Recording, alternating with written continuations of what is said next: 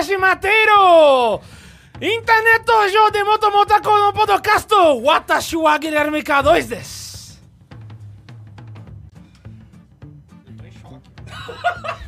Eu tô em choque.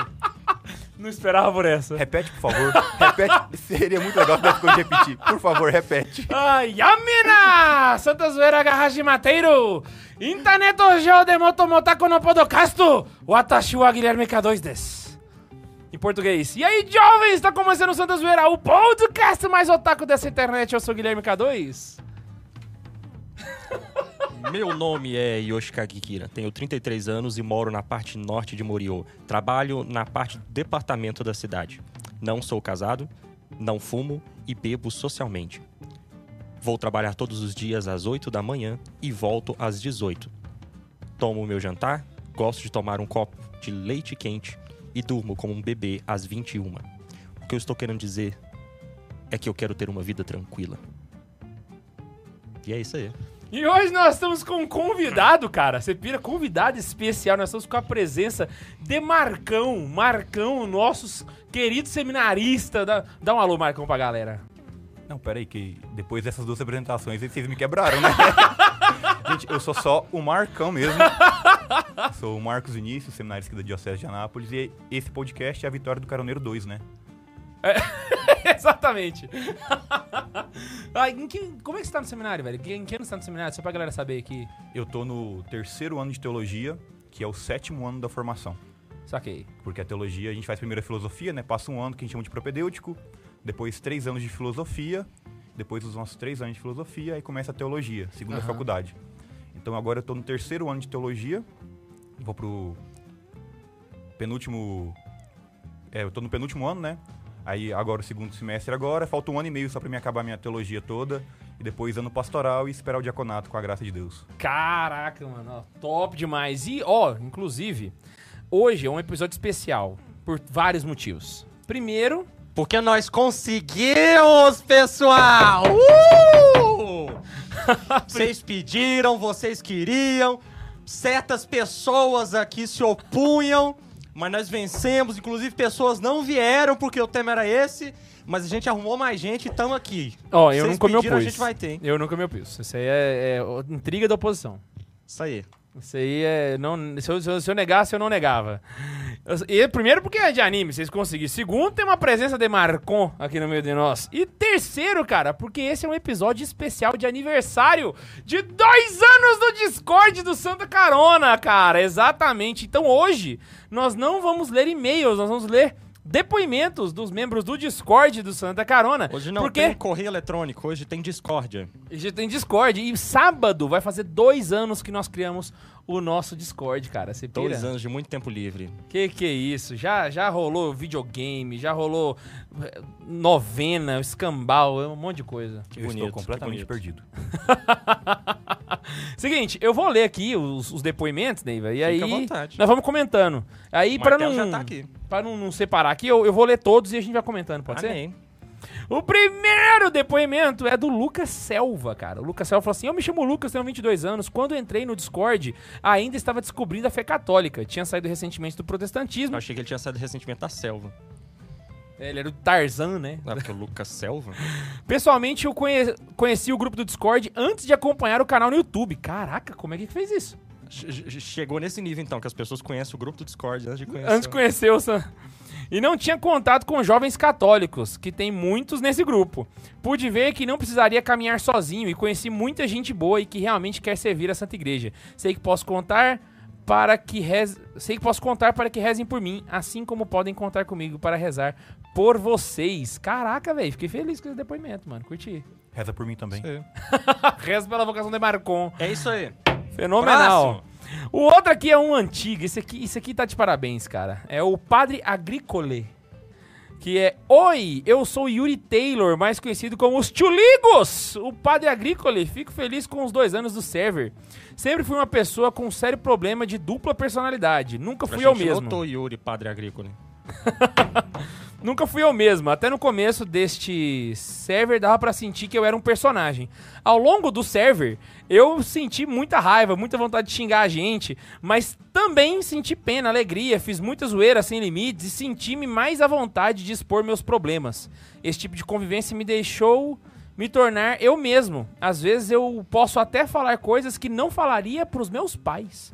Caraca, esta vivência me ajudou muito espiritualmente falando. Quantos amigos consegui fazer?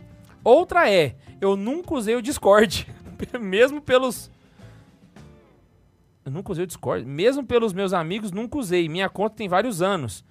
Ah, tá, Ele saquei. nunca usou pra outra coisa. Mas comecei a usar com frequência e só uso também pra conversar unicamente aqui, no grupo do Discord. Eles mandaram esse depoimento lá. O servidor de Santa Carona, por causa de tudo que falei, é a maior providência que tive na minha vida. Gosto de pensar que isso não é um servidor. É uma. Peraí que eu corto aqui. Pra aprender a ler, pra isso não tem hora. Vai cagar, Neiva. Pode ser de dia, pode ser à noite, pode ser agora. Ai, ai, Pode ai. ser jovem, pode ser adulto, aposentado. Gosto de pensar que isso não Pra é um servidor, é uma ler, fraternidade só não pode caroneira. É a plenitude do caroneiro. Curti, curti. Não, não, Que não. bonito, que bonito. Massa, massa demais. agora. Massa. E o Rafael, 80%, 20%. Os nicks são, os maravi são maravilhosos, vamos ser sincero. Meu nome é Rafael, tenho 31 anos e sou católico de berço. Conheci o Santa Carolina em 2019 através de uma amiga da igreja. E inicialmente acompanhava mais o finado site do que os vídeos. Caraca, ó, ele lia mais os O textos cara que os gostava de ler os textos, né? Achei, Coitado, ele não acompanha quase nada, que também não saía com o texto quase nunca naquilo. né? Achava mais prático ler do que ver os vídeos. Mas com o tempo passei a acompanhar os podcasts e o finado Hora do Chá, que gostava bastante pela pegada, pela pegada nerd, a qual me identifico. Você vai amar esse episódio. Entrei no servidor do Discord em outubro de 2020. Eu tinha recém entrado em um emprego novo após ser demitido. E, por ser home office, a ferramenta utilizada pela equipe da comunicação era o Discord. E como descobri que o Santa Carona tinha um servidor, eu já usava diariamente a ferramenta, decidi entrar para ter um ambiente digital católico para interagir. Graças a isso, tive a oportunidade de conhecer várias pessoas diferentes em diversos lugares do Brasil, poder compartilhar zoeiras e reflexões e, de certa forma, poder trocar ideias. Já que trabalho em casa, então é um pouco solitário, então acaba sendo uma forma de interação. É interessante também trocar experiência com todos lá, ainda mais que são pessoas de diversos cenários, idades, locais, etc. Temos até gente que mora fora. Embora o ideal seja ter um grupo presencial e com convívio, é interessante por ser um ponto de encontro, mesmo que digital, para várias pessoas que têm alguns pontos em comum: a religião e a admiração pelo trabalho de Santa Carona e Santa Zoeira. Done. Muito obrigado, Rafael, pela sua mensagem, cara. É, são esses, são esses. Eu selecionei. Isso aí, gostei. Ah, não, não, peraí, tem mais um. Tem mais um. É, é menos demorado que os e-mails, curti. Ai, ai, tem um do Alex aqui também, que ele mandou. E aí, jovem? Ah, Não, desculpa, aqui a gente vai fazer Yamina! Ah, hi, e hi, peoples. Eu sou o Alex Filho, tenho 16 anos e sou. E, não sou católico de berço. Devo ter conhecido Santa Carona entre 2019 e 2020, mas pra mim era apenas um canal católico qualquer. Nasci em berço protestante, particularmente o dos Testemunhos de Jeová, e por eles recebi uma fé extremamente deficiente, cheia de preconceitos e calúnias contra a igreja. E belas ilustrações. de, de tigres ganhando cafuné e etc. Com certeza.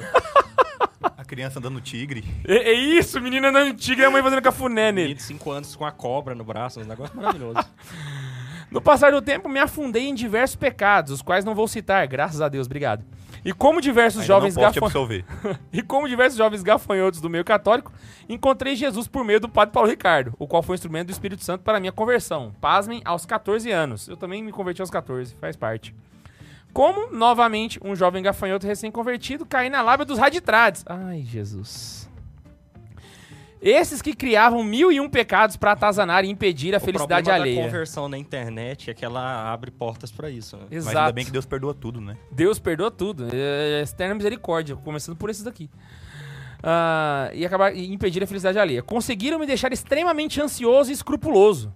Escrúpulo esses que foram tratados pelo simplesmente brabo Padre Leonardo Wagner. No entanto, essa Ó. tendência escrupulosa está intimamente associada à falta de amigos católicos que te ajudem a viver a fé, que riam, chorem, fiquem bravos com você e por você. Até porque essa galera traz de uma marca que a gente consegue ver realmente a solidão, né? Assim, eles não têm um rolê de amigos, assim, assim, é uma galera mais isoladona. E, tipo assim, não é que eles eram isolados. Muitos eles tinham vida social e realmente se perdem tudo. Nós temos amigos que, que foram por esses meios ah, no- no- nos Ah, é. abandonaram, né? Então, Exata. Nossa, eu consigo lembrar assim, nome, rosto, claramente aqui. Mas é porque rir é pecado, né?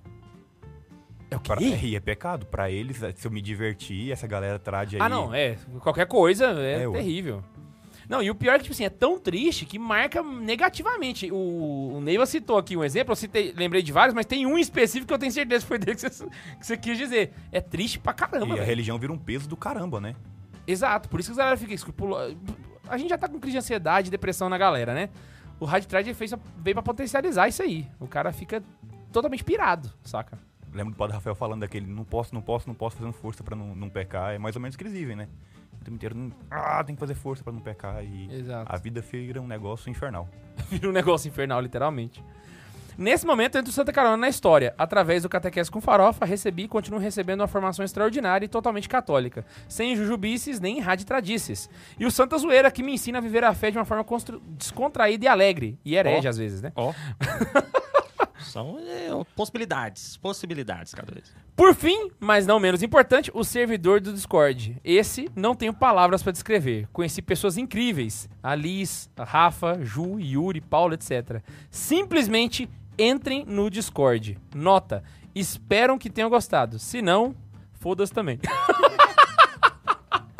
É isso aí. Não, fenomenal, fenomenal. O que eu acho engraçado é que assim.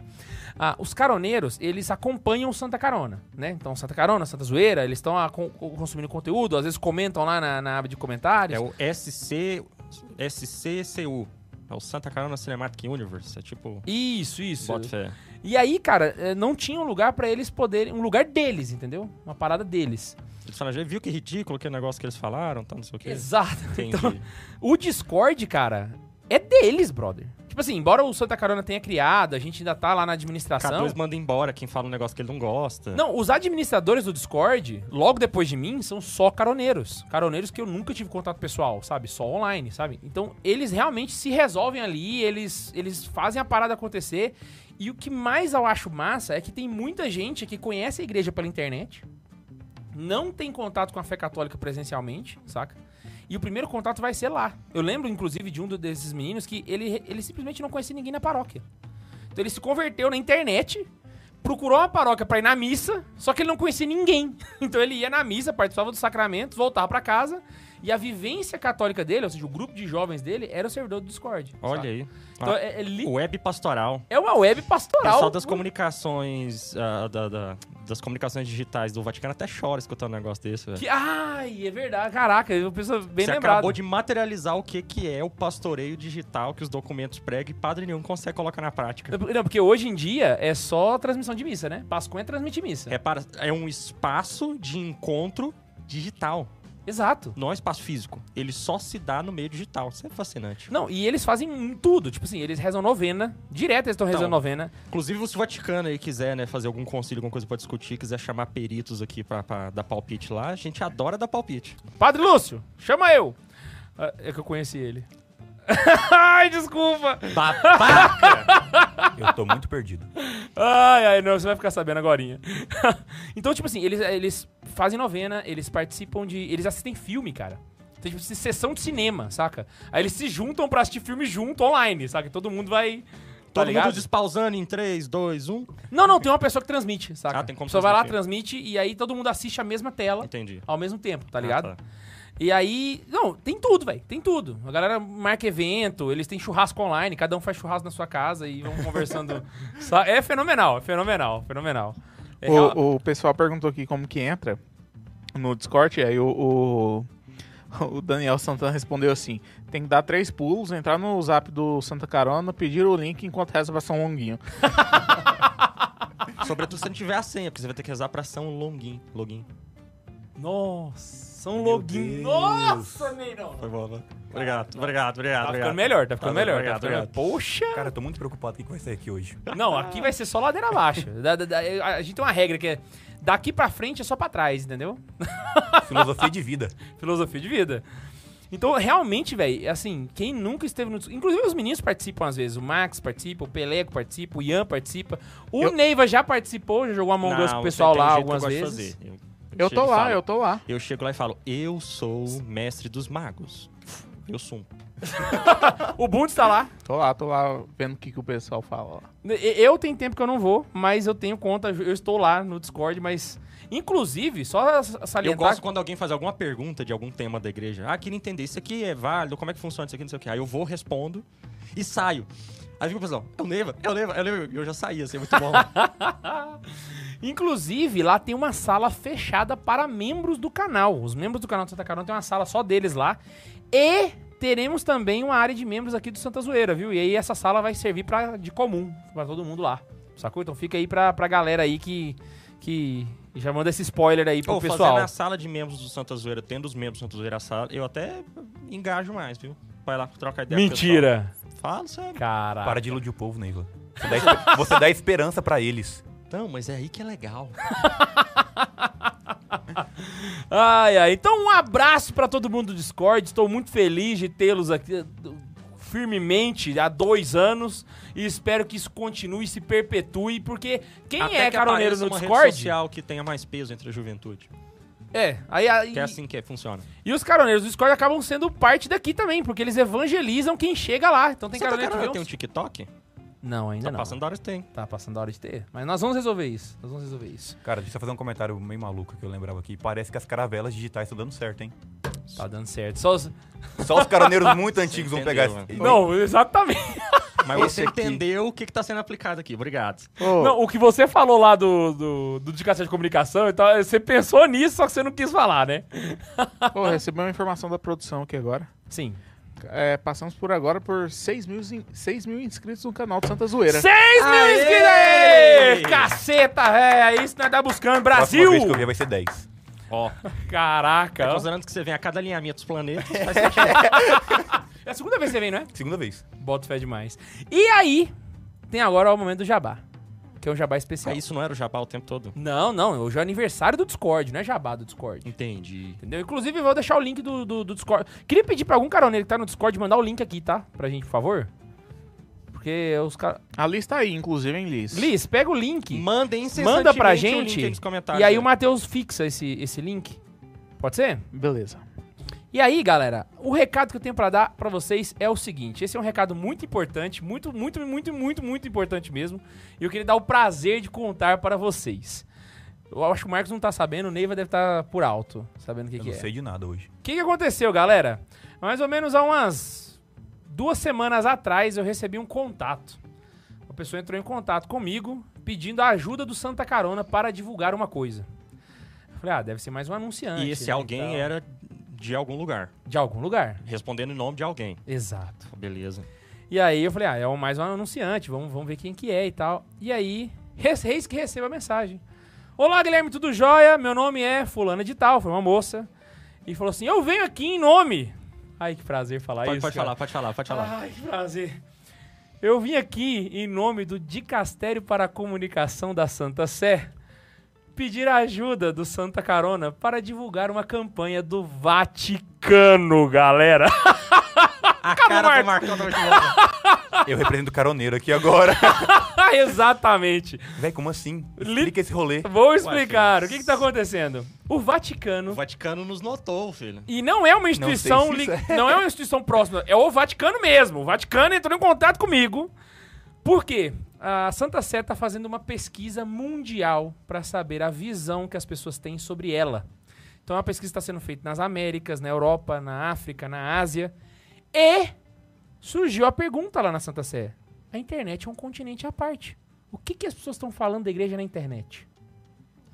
Então nós precisamos de pessoas que tenham voz nesse continente.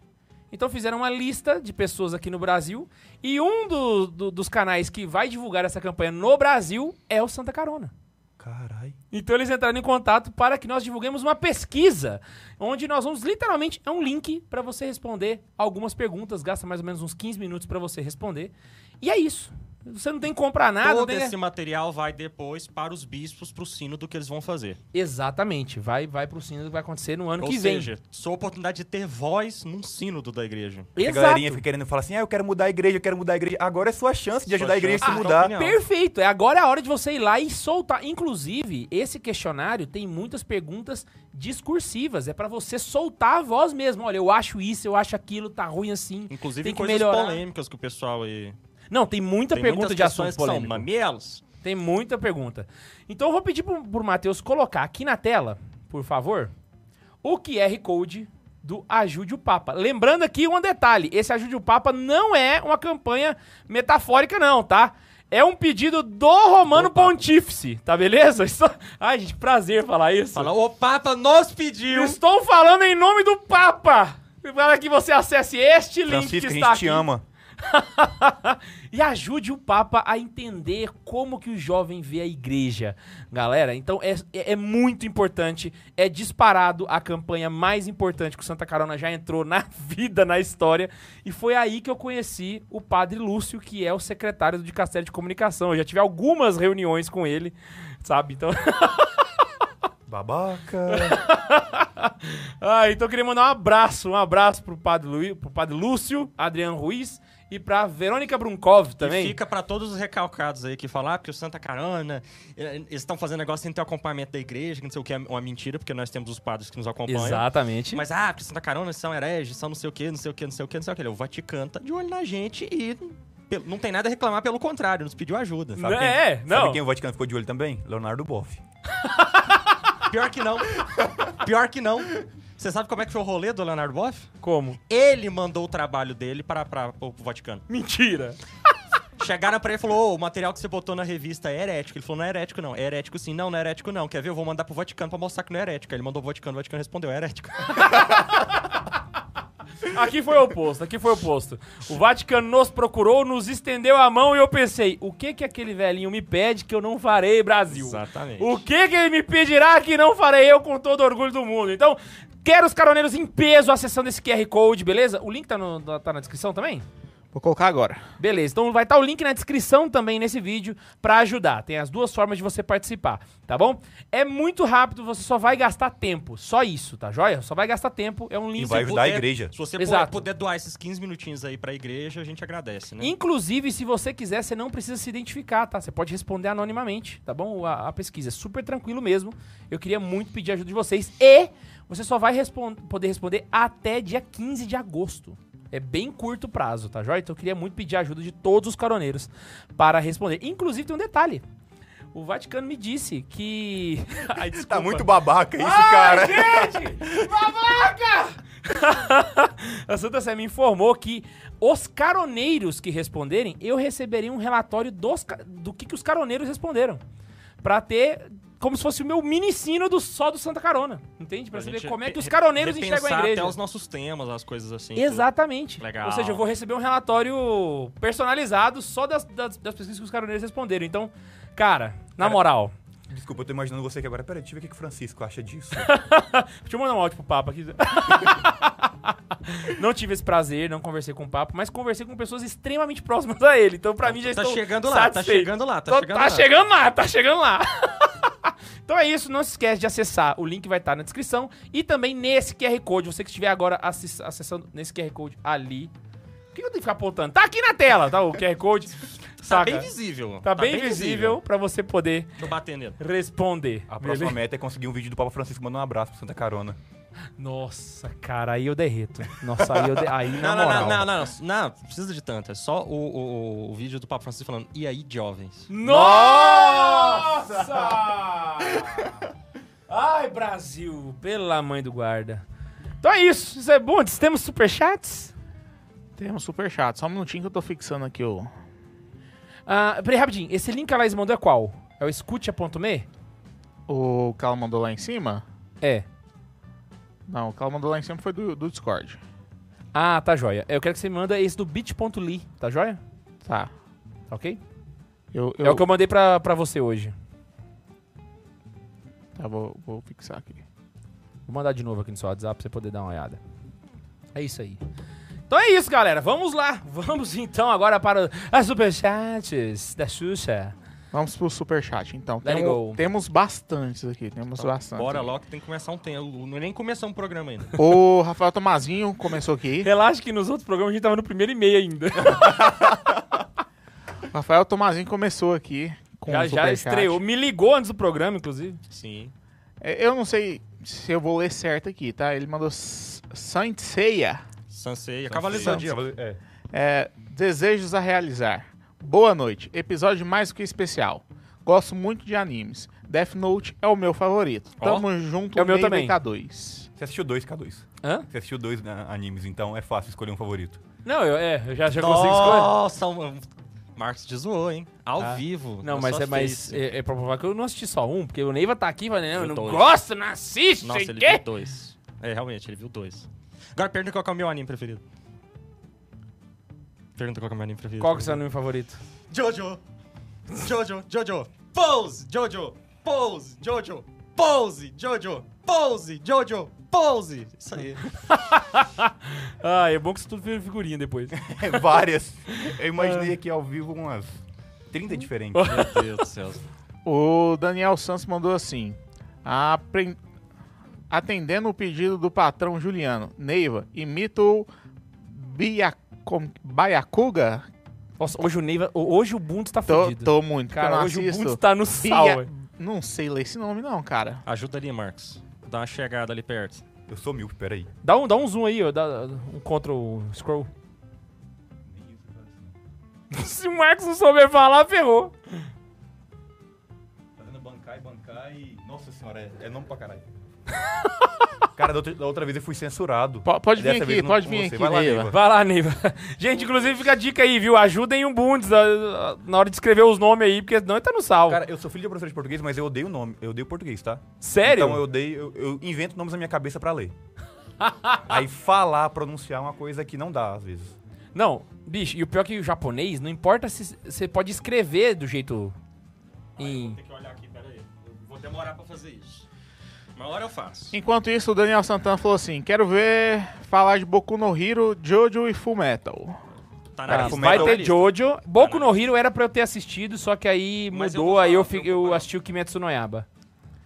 O Bernardo Al falou assim: Gente, esse episódio precisa do Ney fazendo Jojo Poses. Viu? Já Pô, fez. esse- Viu? Viu? Eles querem K2, eles querem K2. Não, eu também quero, eu também quero. O Rodolfo Ferreira mandou assim: E aí, galera, não vou poder assistir o episódio, porque tô organizando o AP. Estamos de mudança. Eu sei que ninguém perguntou, mas tinha que vir aqui deixar uma piada temática. Continua, ele colocou. Ah, muito bom, muito bom. Tan, tan, tan, tan, tan, tananana, tan, tan. A Liz mandou assim: Foi a piada temática. Foi a piada temática. Foi, é, pi- o pior que foi a piada temática. Quase ninguém pegou, mas foi. Continua. Veio a setinha do continua do final dos episódios de panana. Eu achei que você ia fazer piu, piu, piu, piu, piu, piu, piu, piu, piu. Porque é uma piada temática. Nossa! Nossa! A Liz, Vai lá. De mal a pior. a Liz mandou assim: Sou a rainha do server, sinto muito. KKKKK. Ah, mandou na alta. Gosto é assim. O Rodolfo Ferreira mandou assim: Qual anime que o Neiva começou a, assistir, a- começou a assistir, mas depois achou melhor não acompanhar até o final? Eu flo... Ah, tem altos que eu flopei, mas um que eu flopei, assim, que eu tenho. Ah, eu não sei. Eu vejo a galera falando que é bom e. Não, tem, tem a resposta. Da, tem a resposta. Ah, então vai. Tem aqui, o One Priest. Desculpa, One Piece. Nossa. desculpa, Neiva, não podia perder a piada. É porque eu achei muito longo. Eu entendi Eu também. demorei pra entender, Eu cara. achei muito longo o anime. Era muitas temporadas, É né? muita Nove anos é muita temporada. coisa. Não dava conta dessas temporadas todas, não. E a trama não resolvia É, também. não, aí- a trama arrastada. A Carol, O bom foi o K2 demorando, que eu já tinha lido, já tinha Caraca, entendido eu a falei piada. assim, que mas é One Piece. Eu- aí que eu me liguei. a Caroline mandou uma figurinha pra gente. Hey you. é isso aí, Hey You. Valeu. A Liz mandou outro pra gente assim: Hoje o Max excomungou uma pessoa duas vezes. Sábado teremos cal comemorativa. Entrem lá. Gente, vocês promoveram o, o Max na, no Discord? Pelo amor de... Olha só o que, que o pessoal faz. Criam monstros, né? Que a É gente porque tem que existem categorias lá, então você tem um, se você ir galgando uma carreira, entende? Dentro da. E engraçado, sabe quais são as carreiras? As carreiras são diácono, padre, bispo, cardeal, Sabe o que eu achei? carmelengo. Sabe o que eu achei esse tempo atrás? Um servidor no Minecraft, que era uma diocese. Aí tinha o Vaticano e várias Eles dioceses. seguem a gente, velho. Várias dioceses. Aí os caras era e tem um promovido- papa. Tem o Papa, tem párocos, tem bispos, o cara entra lá, cria seu personagem, vira padre, entra Cara, no eu- É a seminário. diocese do Minecraft. Eu A adoraria um episódio de te andando nesse servidor, viu? Não, meu sonho, velho. Cara, Meu tem missa. Os caras fazem missa no Minecraft. Tem a capelinha, os caras celebram. Meditação do evangelho do dia. Tem um negócio cabuloso. Bonitinho, É. mas eu queria uma cruzada mesmo, assim. Bota junto essa galera, toda a gente entra no, no servidor de outra pessoa e mata todo mundo no nome de Deus. Eu conheço pelo menos uns três servidores que seguem o Santa Carona. Saca? Inclusive um deles foi por causa da gente. A gente falou que tinha que ter e tal, eles o fizeram e o Porquinho trem BR foi tá no meio disso? Não sei, cara. Porquinho BR seguisse a gente ia ser engraçado. Oh, porque BR é aquele, aquele youtuber grandão que, de Minecraft que é católico? É. Ah, bota fé, bota fé. Caraca, ali é da hora massa. também. Rolava. Ele, ele, ele é maior que a gente, né? No YouTube. É, é. Ele tem cento e tantos mil É. inscritos. O Daniel Santos mandou assim: mais próximo do Vaticano, ou seja, mais próximo da excomunhão. Talvez não. Ou não, né? Ou não, vai saber. O Iluriel mandou assim: manjam de One Piece? Se sim, seria legal falar de Haki ou Ambição do Rei. Se não, bate o martelo, por favor. Hack do rei. Não, eu manjo. Não, mas mandou bater o martelo, eu bato. Se Ah, você não, eu vou assim, manjasse- se não, bata o Ah, se martelo. Não, não, então tá, tá Não, beleza. One Piece eu leio. Então beleza. O Vitor Alexandre mandou assim: finalmente esse episódio. Obrigado, Neiva. Depois olha o que eu te mandei no Twitter. Beleza. Parabéns. é, O pessoal descobriu que é mais, mais- é, mais, é mais fácil falar comigo no Twitter. Você acabou, você acabou de dar a dica ao vivo, assim, pra galera? Não, eles já descobriram. Parabéns pela sacrossanta zoeira, agora no Vaticano. Abraço do movimento Água Viva de Floripa. Um abraço, pessoal de Água Viva! É, parabéns, Santo Carona, pelo reconhecimento. Deus seja louvado pela vida de vocês. Foi o Miguel Ângelo que mandou. Amém! O Iago Martins Otaco mandou Eu Hello. assusto toda vez, velho. Toda vez eu assusto também, velho. Toda eu caraca. assusto. Ele mandou assim: Hello Kitty é o melhor anime. Bate o martelo. Hello Kitty. E o Thiago Zael mandou. Não, não, não bate o martelo. Bati.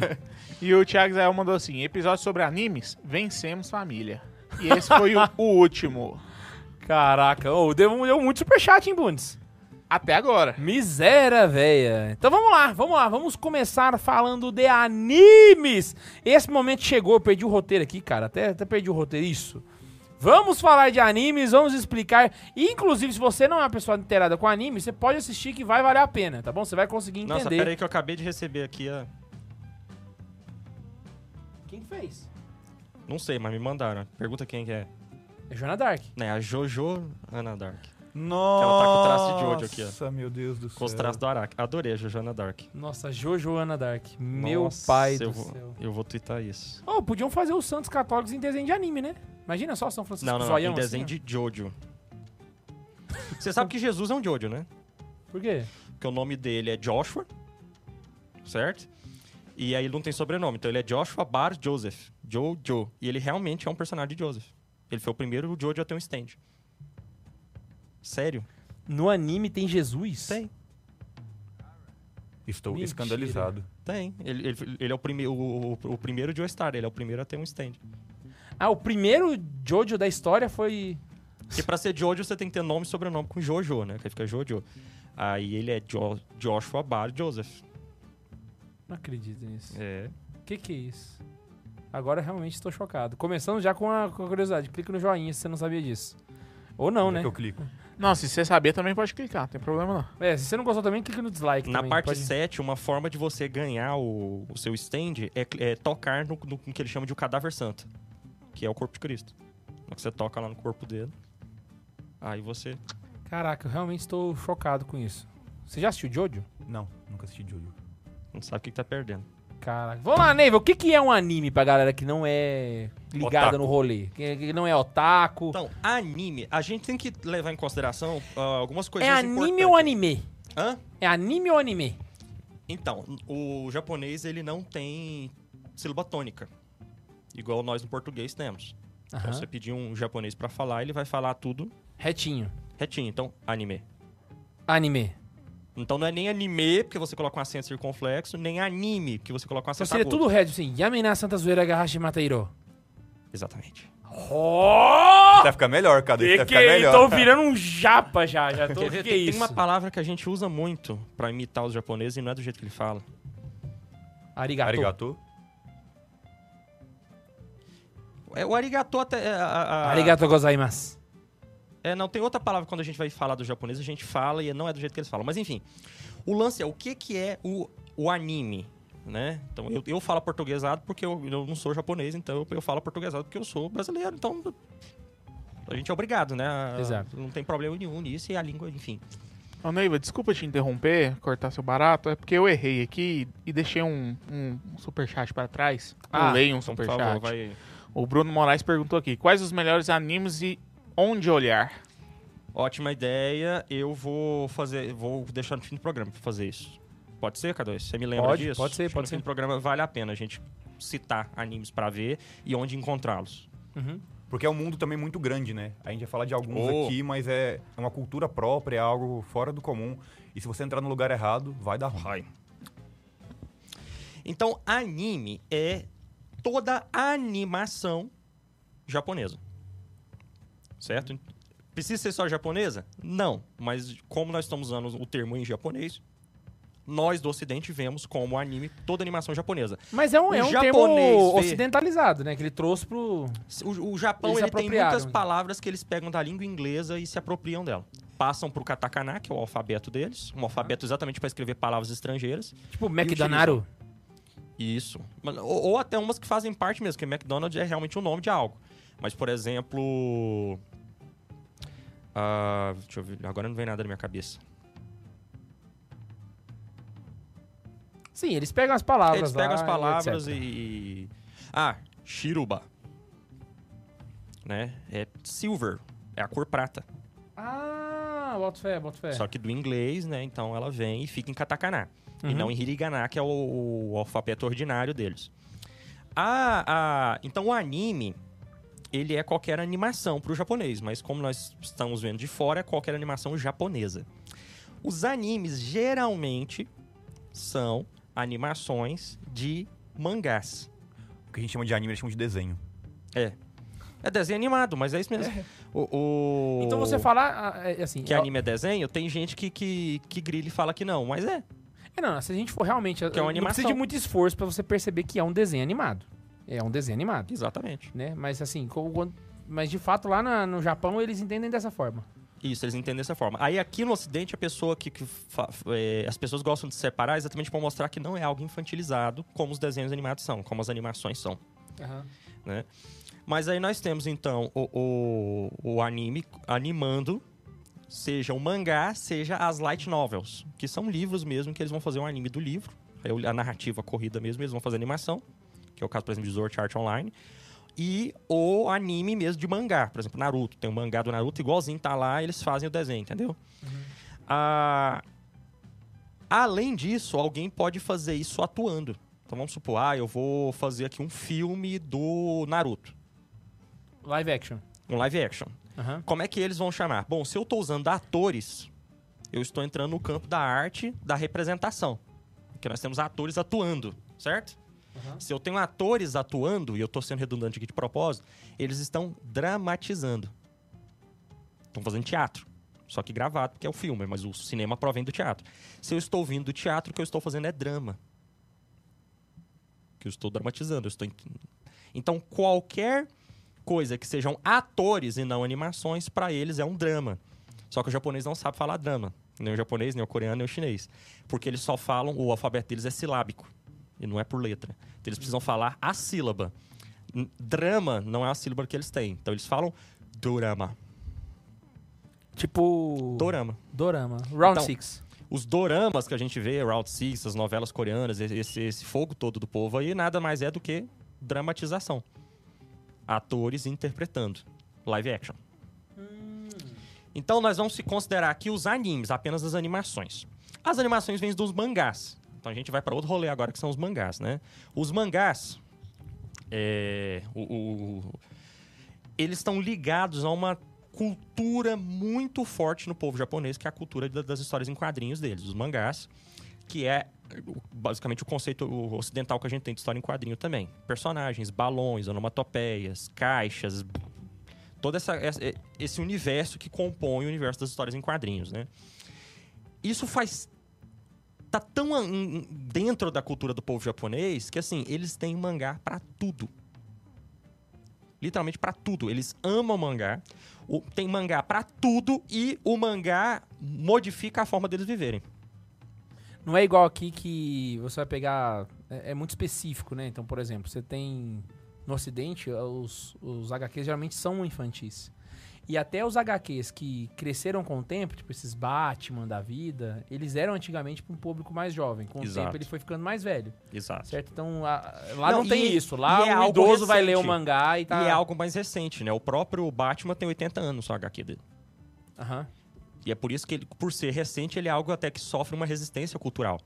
Por exemplo, nos Estados Unidos nós tivemos o Code Comic Authority, que o governo censurou as histórias em quadrinhos. Ela tinha que passar Ok. por uma série de critérios para o governo considerar que ela poderia ser publicada.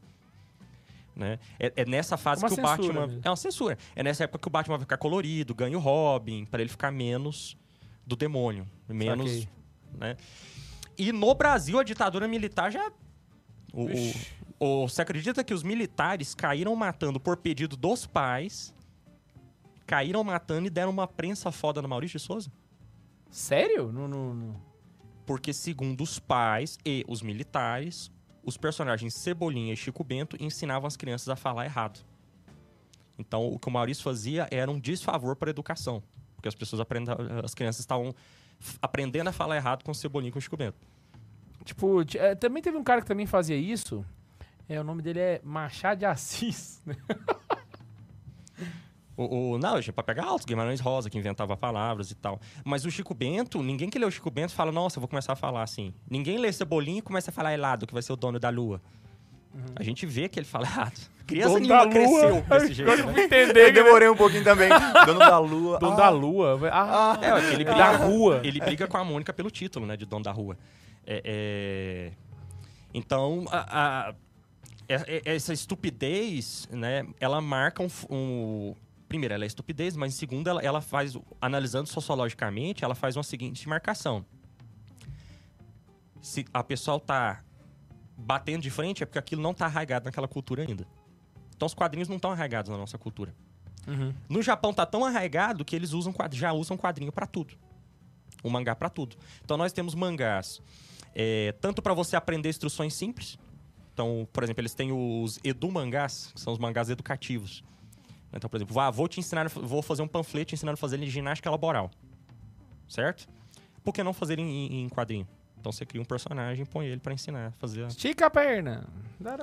As cidades têm o personagem das cidades. Cada cidade no Japão geralmente tem um personagem de mangá que representa aquela cidade. As placas. né, Então, por exemplo, ah, eu vou fazer uma placa que não pode afogar. Eu faço uma placa padrão reconhecida pela BNT, que vai ser a mesma no Brasil todo, né? No Japão, eles fazem um negócio, põem a criancinha nadando em um capa, que é um ser mitológico, um yokai, né? Puxando a perna da criança. Tipo, não nada aqui, que aqui você pode afogar. Mas entendeu? Saquei. Então eles brincam muito com isso. E existem mangás para todas as idades. Eu, eu quero comentar esse ponto, mas antes de eu comentar desse ponto, isso está tão arraigado na cultura que o, altera a forma deles falarem o idioma deles. Porque quadrinhos, tanto ocidentais quanto orientais, são ricos de onomatopeias. Nós colocamos os barulhos das coisas representando através de palavras. Pá! Zum! Pô, tá, tum. No Japão você também tem várias onomatopeias. E essas onomatopeias são criadas pelos quadrinistas. A, fa- a famosa onomatopeia de Jojo. Que o menino colocou naquela história que ele. O que que é esse... O, o, o katakana, né, a caixa alta ali do, do, do fu. Você coloca ele várias vezes, eu quero mostrar aqui. O clima tá tenso. Né? Mas existem várias que eu posso colocar. O que, que os japoneses fazem? Eles estão tão acostumados a ver esses recursos que eles englobam para dentro do idioma deles e usam no dia a dia. Uhum. Então, por exemplo, Doki Doki. Se você vê isso escrito lá, Doki Doki. Doki Doki é um barulho do coração batendo. Em português a gente fala coração faz tum, né? Tum, tum, tum. No Japão é Doki, Doki, Doki, Doki. As onomatopeias mudam muito um de uma língua para outra, né? Sim. Vai lembrar que o- o, Até os animais também. né? os animais mudam, né? Para mim, a onomatopeia que mais me diverte é a do, do galo, né? Que o galo faz cocoricó aqui no Brasil, né? Na França ele faz cot, cot, cadê? A onomatopeia francesa. Você pega um quadrinho francês, o galo faz, o galo faz a código, cadê? França não salva nunca, né, cara? Então o Putz, coração batendo no japonês é doki, doki, doki, doki, doki. Quer dizer que seu coração acelerou. Se você colocar doki, doki, doki, doki, seu coração acelerou. Então isso foi pra dentro do idioma e hoje é um verbo em japonês. Então se você fala, nossa, como é que foi o, o- o encontro com aquela menina? Eu fiquei doki, doki. Ah, O meu coração disparou. mas você encontra isso no dicionário já, já a palavra No dia a dia. formal já. Formal. Né? Outra, por exemplo, o aco aco.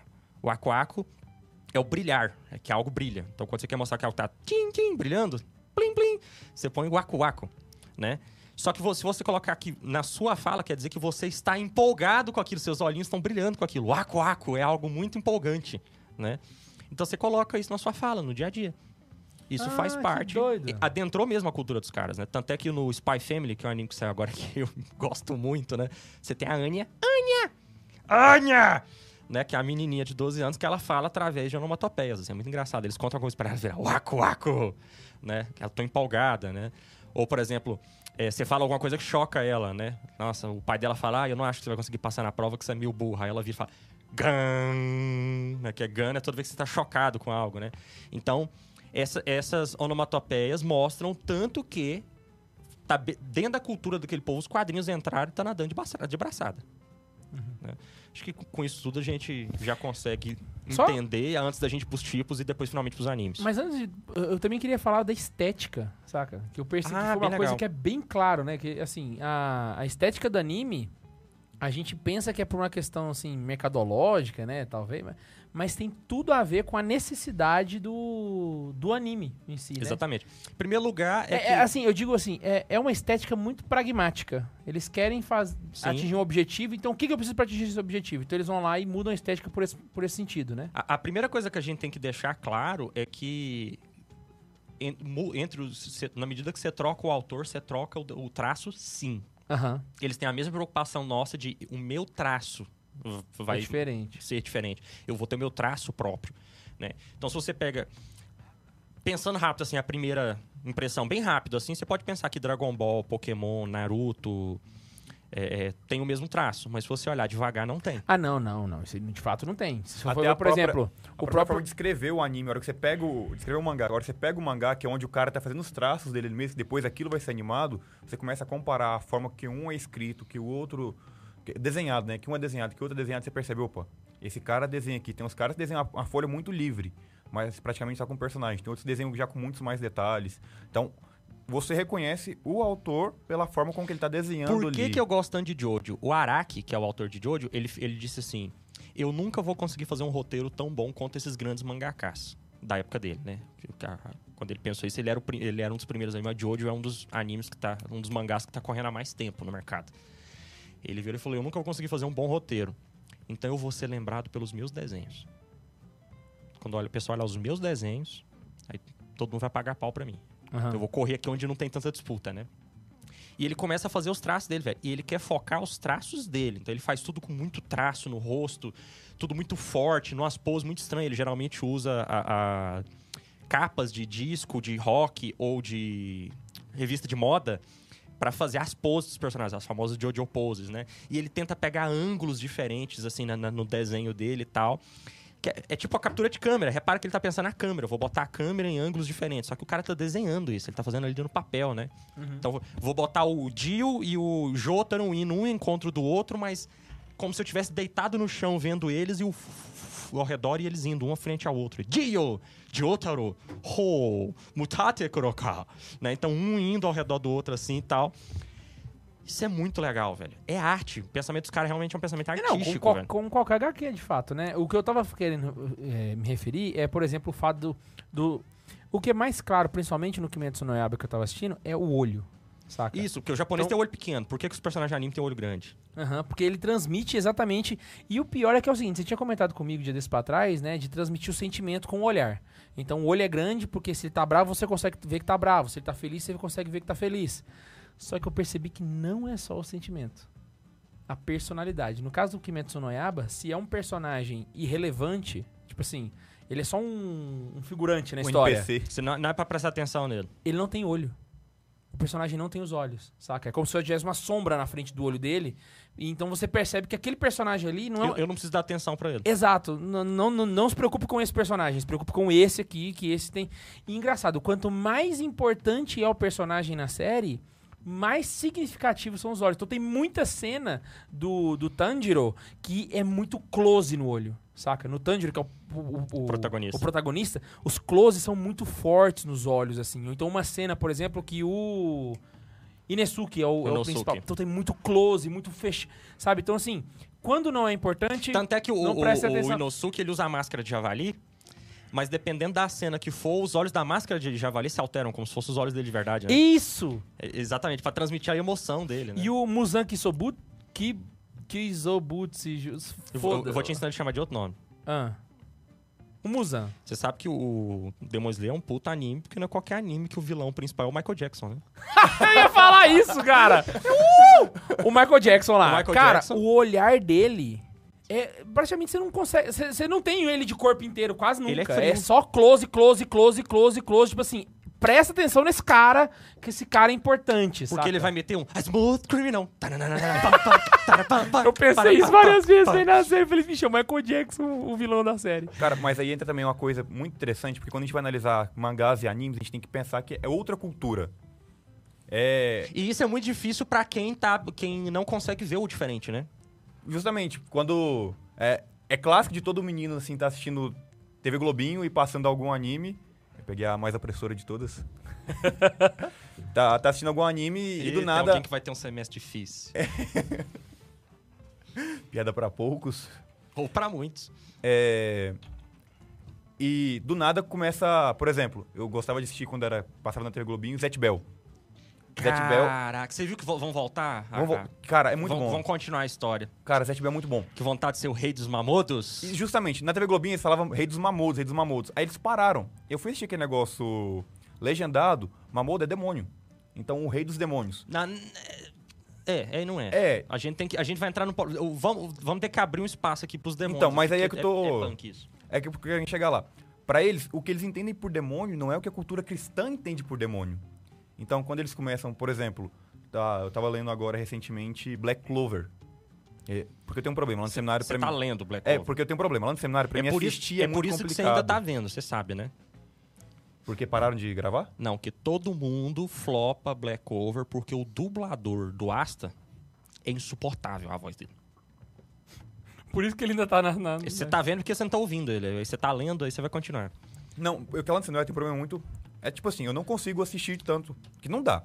Pela ele mora na rotina, por roça, não dá pra baixar vídeo e não dá pra assistir nada. por, pela rotina e por tudo, não dá pra assistir no seminário. Então, quando eu gosto de alguma coisa, eu baixo os mangás pra ler. Porque é mais fácil, num momento ali, sexta, eu vou fazer alguma coisa mais pra esfriar a cabeça, vou ler um mangá de boa. Eu tô ligado. Já quando você gosta de alguma coisa, você costuma baixar e, e passar pros outros também. Piada muito antiga. é, traficar meio que assim, mais ou menos, fazer pregação. tipo os podcasts. uns podcasts meio errados aí. Então, eu faço muito ler. É... E aqui você tava falando da filosofia. Pra eles é muito, é muito certo. Cavaleiros do Zodíaco é isso, né? Um microcosmo. Nós somos microcosmos. Se a gente vai estudar na como da história da filosofia, essa questão é muito grande. O homem como microcosmo. E os olhos são a janela para esse microcosmo. Então, eles estão tentando mostrar pra você que dentro daquele mistério que é esse microcosmo, tem algo muito profundo. E eles tentam um pouco de transmitir essa personalidade através do olhar. E Então- eles fazem isso muito bem. E eles fazem isso muito bem, que eles conseguem. Porque você sabe, com o tempo de amizade, você começa a reconhecer já os olhares da pessoa. Fala assim, hoje o K2 está tá meio preocupado com alguma coisa, pelo simples olhar. E eles tentam mostrar isso que eles veem também, né? Porque aí a gente tem que entender completamente essa cultura diferente. Dava pra fazer um exercício, sei lá. Você pegar um anime. Eu vou dar um exemplo do Kimetsu no Yaiba, porque eu, que eu terminei de assistir agora, sabe? Antes de vir pra cá. Mas, sei lá, você pega um episódio e você reedita tirando todos os olhos. Você vai ferrar a série. Não, e a Saca? prova de que essas expressões são tão importantes é que se eles, o que, que eles fizeram? Deram um jeito de retirar elas do personagem, fizeram o contrato que você propôs, né? E deixar só a expressão. E aí nós temos os emojis. Que também é muito comum. Você, o é personagem no japonês, negócio e é aparece um 100% negócio do lado japonês. dele aqui assim. Tipo assim, não tem nada a ver com a cena. Tipo, começa a, piscar umas luzes Não, em não, volta não. O dele. que, eu, o que eu tô dizendo é os próprios emojis que a gente manda no celular. Ah, sim, sim. É um recurso japonês do mangá, velho. Isso veio do mangá. É uma bola amarela com olho. O que, que é aquela carinha? o que, que é aquela carinha com a gotinha escorrendo lá da cabeça? É alguém sem graça. O que, que a pessoa é, é, assim com a boquinha feliz e tá escorrendo lágrima do olho dele? Ele tá chorando de tanto rir. Os emojis que nós usamos, emoji, Aham. são as emoções que são usadas no mangá, só que no meio eletrônico. Perfeito. Eu, E, eu, e não é uma relação que eu tô fazendo, é isso. eu tô, tô, ligado, tô ligado, tô ligado. É muito massa, velho. Ah, é- é- só puxando pra esse negócio aqui. Ah, esses elementos, eles, quando saem do mangá e vão pro anime, eles, eles seguem, eles vão junto. Vão junto. Então, por exemplo, aquele negócio, aquela bolha que fica no nariz quando o cara tá dormindo. Isso. É, é do mangá. Essa vai parte aqui da anime. testa meio escura, pra quando a pessoa tá com aquele frio na barriga, a situação bem... Isso. É o frio na barriga, né? Tá tudo isso. E tem reações que não é muito comum de você ver. Em, em- pelo menos Uma assim. que eu acho engraçada, né? Aí os puristas de plantão vão achar ruim, mas quando sai sangue do nariz do, do- do personagem, Que é o quê? quer dizer que o sangue seu tá correndo muito, a ponto de vazar. Ah, Por que, que o seu sangue tá correndo muito? Porque o coração tá. Não é só o coração. Por que o coração tá bombeando muito? Porque tem uma parte do seu corpo que tá pedindo muito sangue agora. Os Cadê? nossos personagens taradinhos, todas as vezes que ficam excitados nos Ah. animes, o nariz sangra. Aí a galera que gosta de One Piece vai lembrar do Sanji agora que. Não, você pode lembrar do Jiraiya, você pode lembrar do Mestre Kami, né? Por que, que o nariz deles sangram quando o Naruto faz um jutsu Haren no jutsu sexy, né? Exa- o- é exatamente isso que eles querem mostrar. O cara tá com sangue correndo no corpo. Tem uma reação que não é muito É comum muito da gente poder ver, isso, porque eu né? não consegui fazer um paralelo com o Ocidente, que é quando a pessoa fala alguma coisa, sei lá, quando. Vou dar um exemplo de novo do Kimetsu no Yaiba. Quando alguém vira pro Rinosuke e fala assim: Ah, não, tudo bem, você não vai conseguir fazer isso, mas tá de boa, você não é obrigado a conseguir. Aí ele tá parado, aí de repente só vem um pã e aparece um, uma estrelinha na testa, assim, tipo. Tipo assim, que que falou? Sabe, tipo assim, eu fui tentar fazer um paralelo, no Ocidente não tem isso. Não tem nada que seria o equivalente disso. Então, essa riqueza de, de, de, de informação visual. Porque é algo que tá sendo desenvolvido há séculos. Exato. É, é realmente. A gente pode pegar aqui desde um Araki, que pra mim é um puta desenhista, né? Até um. Esqueci o nome agora. Kudosai, o o cara que pintou as ondas. Agora você me pegou. Hokusai. Aquelas ondas, né? Uhum. O Hokusai é um pintor. Mas ele escreveu revistinha. Algumas eróticas, inclusive. O Hokusai, com as famosas ondas japonesas, era um artista de Nankin. Uhum. Então, assim, tá muito entranhado na história deles, é isso. Tô ligado. E aí nós podemos ir pros tipos agora. Isso, os Né? tipos de anime que existem. A ideia do, do, do japonês, e aí de- depois que a gente terminar de falar dessa parte, a gente já vai pros desenhos, mas aí faz a pausa do superchat aí. O superchat da Xuxa. A, a, os- a ideia do, do, do mangá, né, pra eles, já que é um recurso literário tão importante pra cultura deles, é educar, tanto do ponto de vista moral, quanto também do ponto de vista linguístico. Por quê? No japonês, eles têm três tipos de alfabetos. Eles têm o hiragana, que é um alfabeto ali que data do, do, do ano 1100, que eles usam para escrever sílaba a sílaba palavras de origem japonesa. Neko, tori, né? inu e, e por aí vai, né? Eu falei cachorro, é, gato, pássaro e cachorro. Eles têm o katakana, que eles usam tanto para quando eles querem usar caixa alta, quanto para quando eles querem usar termos estrangeiros, que é um outro alfabeto silábico também. Um pouco parecido, mas com certas diferenças. Então, a criança tem que aprender dois alfabetos diferentes, né? Caraca. Além disso, eles têm ah, o Romandi, que é a transliteração para o alfabeto latino. Hoje em dia já se estuda nas escolas o Romandi, né? Que para eles é o mais difícil, porque é letra por letra e não sílaba. E eles estão pensando em sílaba e não letra por letra. E talvez o, o que para mim é o mais complicado para estudar, que é o Kanji. É esse aqui, o Romandi? Isso. Isso é Romandi, exatamente. Essa que pra- transcrição que você fez foi em Romandi. Não, é porque pra estudar essa abertura que eu fiz aqui, eu peguei em Romandi, aí depois eu fiz um bem voa- vacaiado pra poder pegar. Decorar. Mas é, é- é é literalmente Romandi. japonês escrito em. É o, o de cima aqui, ó. São esses dois últimos de cima aqui. E, e por Vou último, mandar pro Bundes aqui, ele, temos- só, ele joga no chat pra galera pegar. E, e por último, nós temos o kanji. O kanji ele não é nem de origem japonesa, ele é de origem chi- chinesa, que são símbolos que expressam uma ideia, um conceito. Então, você não consegue ler no kanji o que, que ele significa. Tem alguns caras que, que des- des- desossam ali pra mostrar tudo, mas assim, a princípio, como é que você decora um kanji? Decorando. Você tem que decorar que o símbolo daquilo dali é, é aquilo. Inclusive o kanji, ele tem toda uma...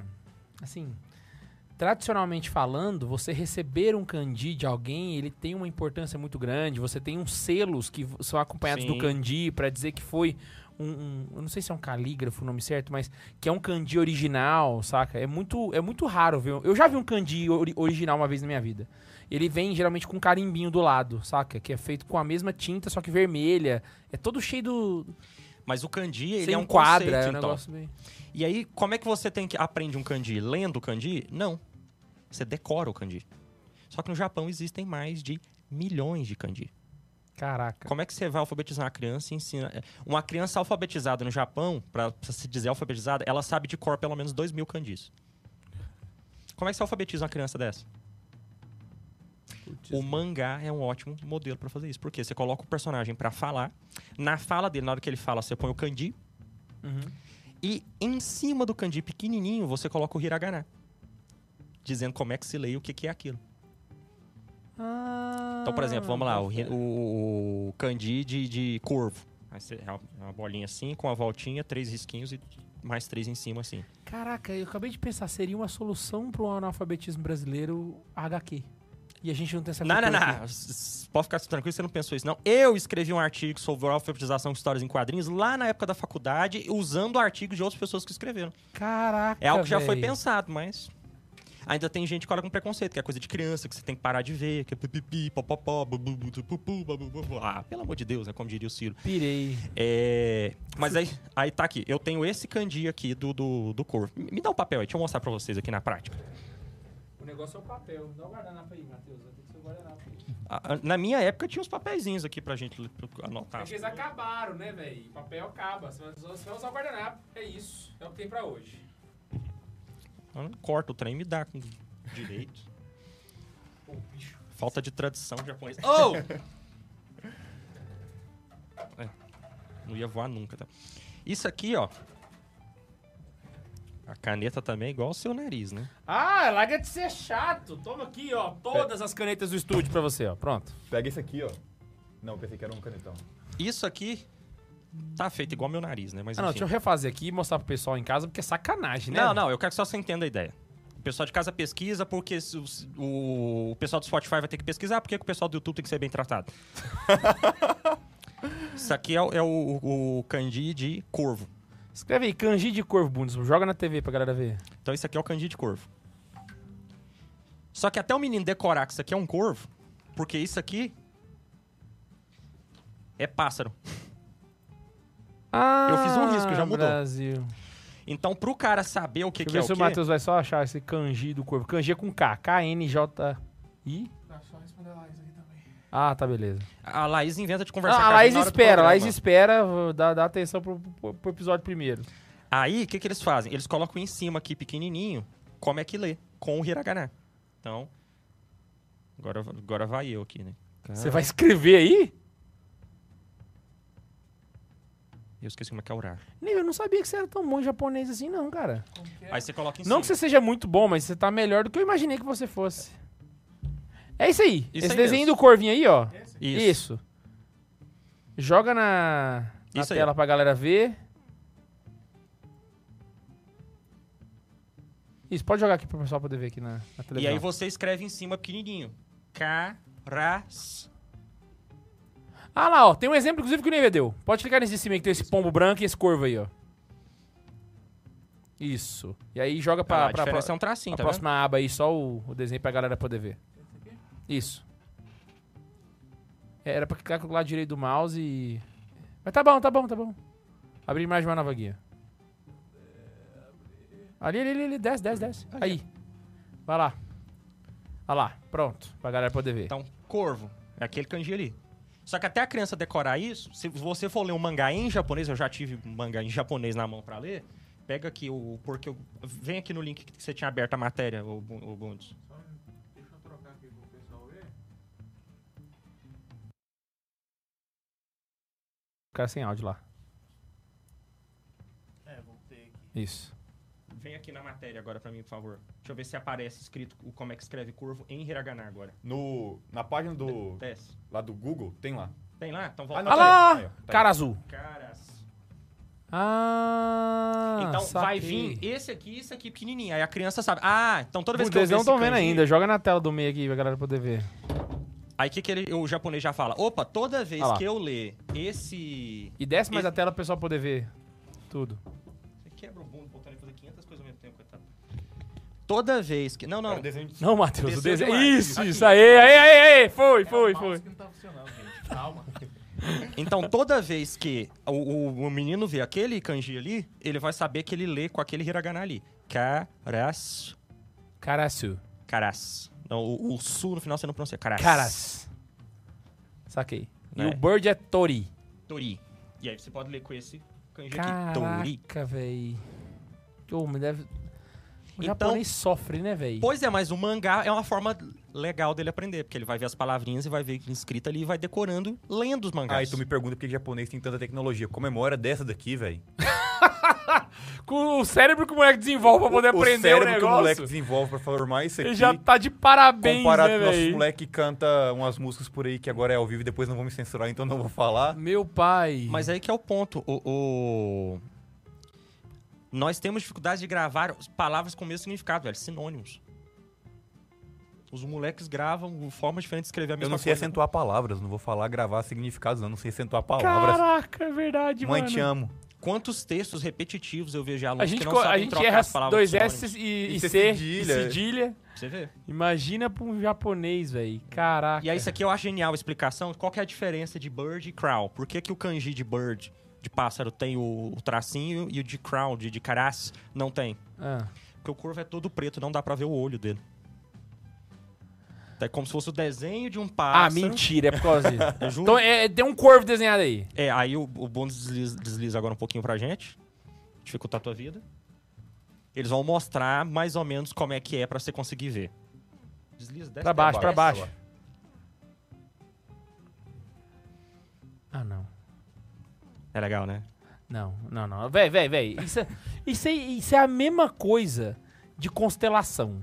Se você constelação de escorpião, você vê lá, é duas estrelas. Data não, mais mentira. Aí menos- tá de zoeira escorpião também. tá no céu ultimamente, tá muito, é muito fácil de ver escorpião. Mas É. escorpião tá, é grande cara. pra caralho. K2, é mais ou menos da mesma época a constelação, a- o nome da co- constelação do escorpião e os kanji chineses. Caraca, mano, porque você tem que realmente fazer uma força assim absurda pra conseguir ver o negócio. Mas tá bom, tá bom. Eu vou, eu vou comprar a ideia. Então, isso é o começo da escrita chinesa, velho. Isso Maravilha. é fantástico. Aí pode fechar aí a tela aí. Então, o que eu tô querendo mostrar é a importância do, do mangá na educação e no dia a dia do japonês, certo? Aham. Agora vamos finalmente aos tipos. Então, basicamente, nós podemos separar os seguintes tipos de mangá. Eu tô falando de mangá, não tô falando de anime. Mas, o que eu falar de mangá se aplica a anime, ok? Sim. Então, o primeiro mangá que a gente tem é o shonen. Shonen quer dizer jovem. Cara, me perguntaram, dia desse pra trás, na caixinha de perguntas, se dava pra fazer um shonen católico. Eu falei, velho, que que é isso, É um Naruto véi? católico. Pois Shonen é, um- mas eu é um shonen, eu falei, aí eu fiquei perdido, eu, eu pulei a pergunta, eu não respondi. Shonen é um mangá, né, voltado para os meninos, machinhos, menininhos, machinhos, jovens. E é por isso que shonen quer dizer rapaz, né, mas no sentido de jovem ali dos seus 13 a 15 anos, entendeu? Aham. Então, eu acho até engraçado quem fosse Shiboku no Hero Academia no japonês, né, o Orumaito, que é All Might, só de falar Orumaito, que é o jeito que dá pra falar All Might, né? O Orumaito, quando ele vai se falar com o Deco, o Midoriya, ele chama Midoriya Shonen, né? Ou meu jovem Midoriya, né? Mais ou menos nesse sentido. O... Então, o Shonen, ele é voltado para o público masculino, que tá ali na primeira... Na, na, na, no- na, infância, pré-adolescência, né? Pra ensinar para eles os primeiros valores. Então, se você pegar o Shonen, você vai notar que sempre tem um protagonista masculino, que aparece na primeira cena do anime, ou do quadrinho. Na que aparecer, o anime tem. Todos os animes têm essa estrutura. O primeiro personagem que aparecer é o protagonista. Na primeira cena, você precisa, precisa já mostrar de uma vez que é um A protagonista. galera que pra assistiu Naruto a no. SBT, você vai lembrar da, da raposa lá. Você já o- começa com o Naruto com o pulando no Naruto. céu, fazendo merda. então você mostra esse protagonista. Esse protagonista geralmente. Kimetsu no Yaiba não vai ser, não? É, ué. Porque- Também é um shonen, também é um shonen. É, então você vai ter um shon- no shonen um protagonista masculino vai ter um grupo de amigos ali ao redor dele, mas ele é um protagonista masculino, que inicialmente começa fraco e vai se desenvolvendo. E esse desenvolver dele, tanto de força, também é um desenvolver, desenvolver de caráter. Ele vai aprender coisas. né? Então você nota que o que o japonês está fazendo aqui é exatamente ensinar para o jovem menino que ele vai ter que ser forte e essa força dele vai vir também pela aquisição de virtudes. Então, se a gente pegar aqui, Naruto é shonen, Kimetsu no Yaiba é shonen, a Zatch Bell é shonen, Pokémon é shonen, Digimon é shonen, né? Tantos esses... Fullmetal é shonen, Fullmetal Alchemist One é shonen, Piece é One Piece é shonen. Então, tudo isso, inclu- inclusive esses que a gente citou, sai na revista Shonen Jump. Então, os caras publicam os capítulos semanalmente. A pessoa compra uma revista dessa grossura aqui que vem Caraca. um capítulozinho de cada uma. Alguns colecionam, outros largam onde é que terminou de ler. Tipo, eu li e terminei de ler no metrô, eu largo no banco do metrô. Aí outra pessoa pode pegar e ler. Peraí. É bem a cultura japonesa, né? E aí, ah, eles leem na semana que vem, eles compram. E se é alguma história que eles gostam, por exemplo, Jojo. Então, Jojo sai na Shonen Jump. Jojo é um, um shonen. Ah, vai saindo na, na, na, na Shonen, e aí se é alguma coisa que eu gosto, depois eu compro um encadernado só com elas. Separado. Saquei. Então, eles, eles vão con- consumindo desse jeito. Então, o shonen, que é o, a- o que grosso modo a gente mais vai falar aqui, ele ensina muito sobre virtudes. Ele é voltado para o público, pro público ju, é, infanto-juvenil masculino? É. Quer dizer que outra pessoa não, não vai conseguir ver? Ou não é voltado para ela? Ou isso é coisa de criança? É coisa de gente retardada que devia estar lendo Shakespeare em vez de ler isso? Sim e não. É discutível. Já já a gente chega nesse ponto aqui. Além do shonen, nós temos o shoujo. O shoujo ele é voltado para o público feminino. Porque se tem uma coisa que o japonês não é ideólogo de gênero. Ela é com lé e cré com cré. Coisa de menino, coisa de menina. É bem separado. Né? Então, coisa de menina é coisa de menina. Então, os mangás das meninas vão ser de meninas. Né? Então, você sempre vai ter uma protagonista feminina, um tanto delicada, mas que vai descobrir a força interior dela. E, geralmente, vai procurar o seu par romântico aí. Né? Então, nesse sentido, tem essa coisa de, de ser a mulher do lar, né? De, e, e mesmo assim manter a sua feminilidade e a sua força de virtude, né? Saquei. Aí depois, então nós temos o shoujo e o shonen, pro menino e pra menina, certo? Uhum. Aí nós vamos agora para o seinen. O seinen ele é voltado pro rapaz, certo? Ah, mais velho e portanto ele é um pouco mais brutal. Ele vai mostrar coisas que, que vai mostrar que o mundo é um pouco mais difícil e se manter forte nele é um pouco mais difícil. Então o Seinen ele vai trabalhar com morte, ele vai trabalhar com temas morais bem mais pesados. No Seinen, às vezes a solução não vem do céu igual é no, no Shonen, então você vai sofrer. né? Então nós temos protagonistas que se lascam, protagonistas que às vezes não são bons, morte, drogas, coisas bem mais pesadas assim, que é voltada para o público de 18 anos. Exemplos. Death Note, Tokyo Ghoul, que eu amo com todo o meu coração. É... Ah, por isso então que, que Death Note tem uns, uns dilemas morais assim muito mais Exatamente. complicados de resolver. Porque aqui dali já é o japonês educando o seu rapaz de 18, an- 17, 18, 19 anos. Suas escolhas têm consequências. Aham. Attack on Titan é um seinen, né? O, o Shi- Shinji no Kyojin.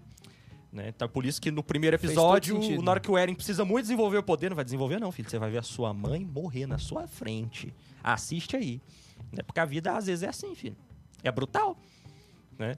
Então, essas escolhas, né? o, pô, o capítulo final de, de Attack on Titan discute sobre o, o eugenia.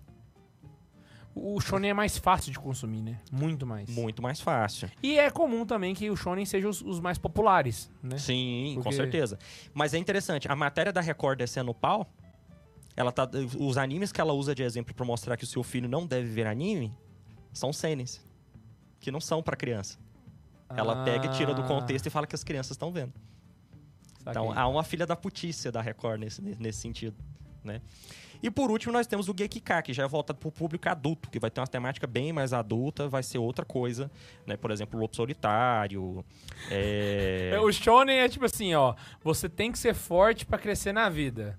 O seinen é Vai dar ser merda. forte é é mais difícil do que vocês imaginou. Aí o Gekika é deu ruim, desiste.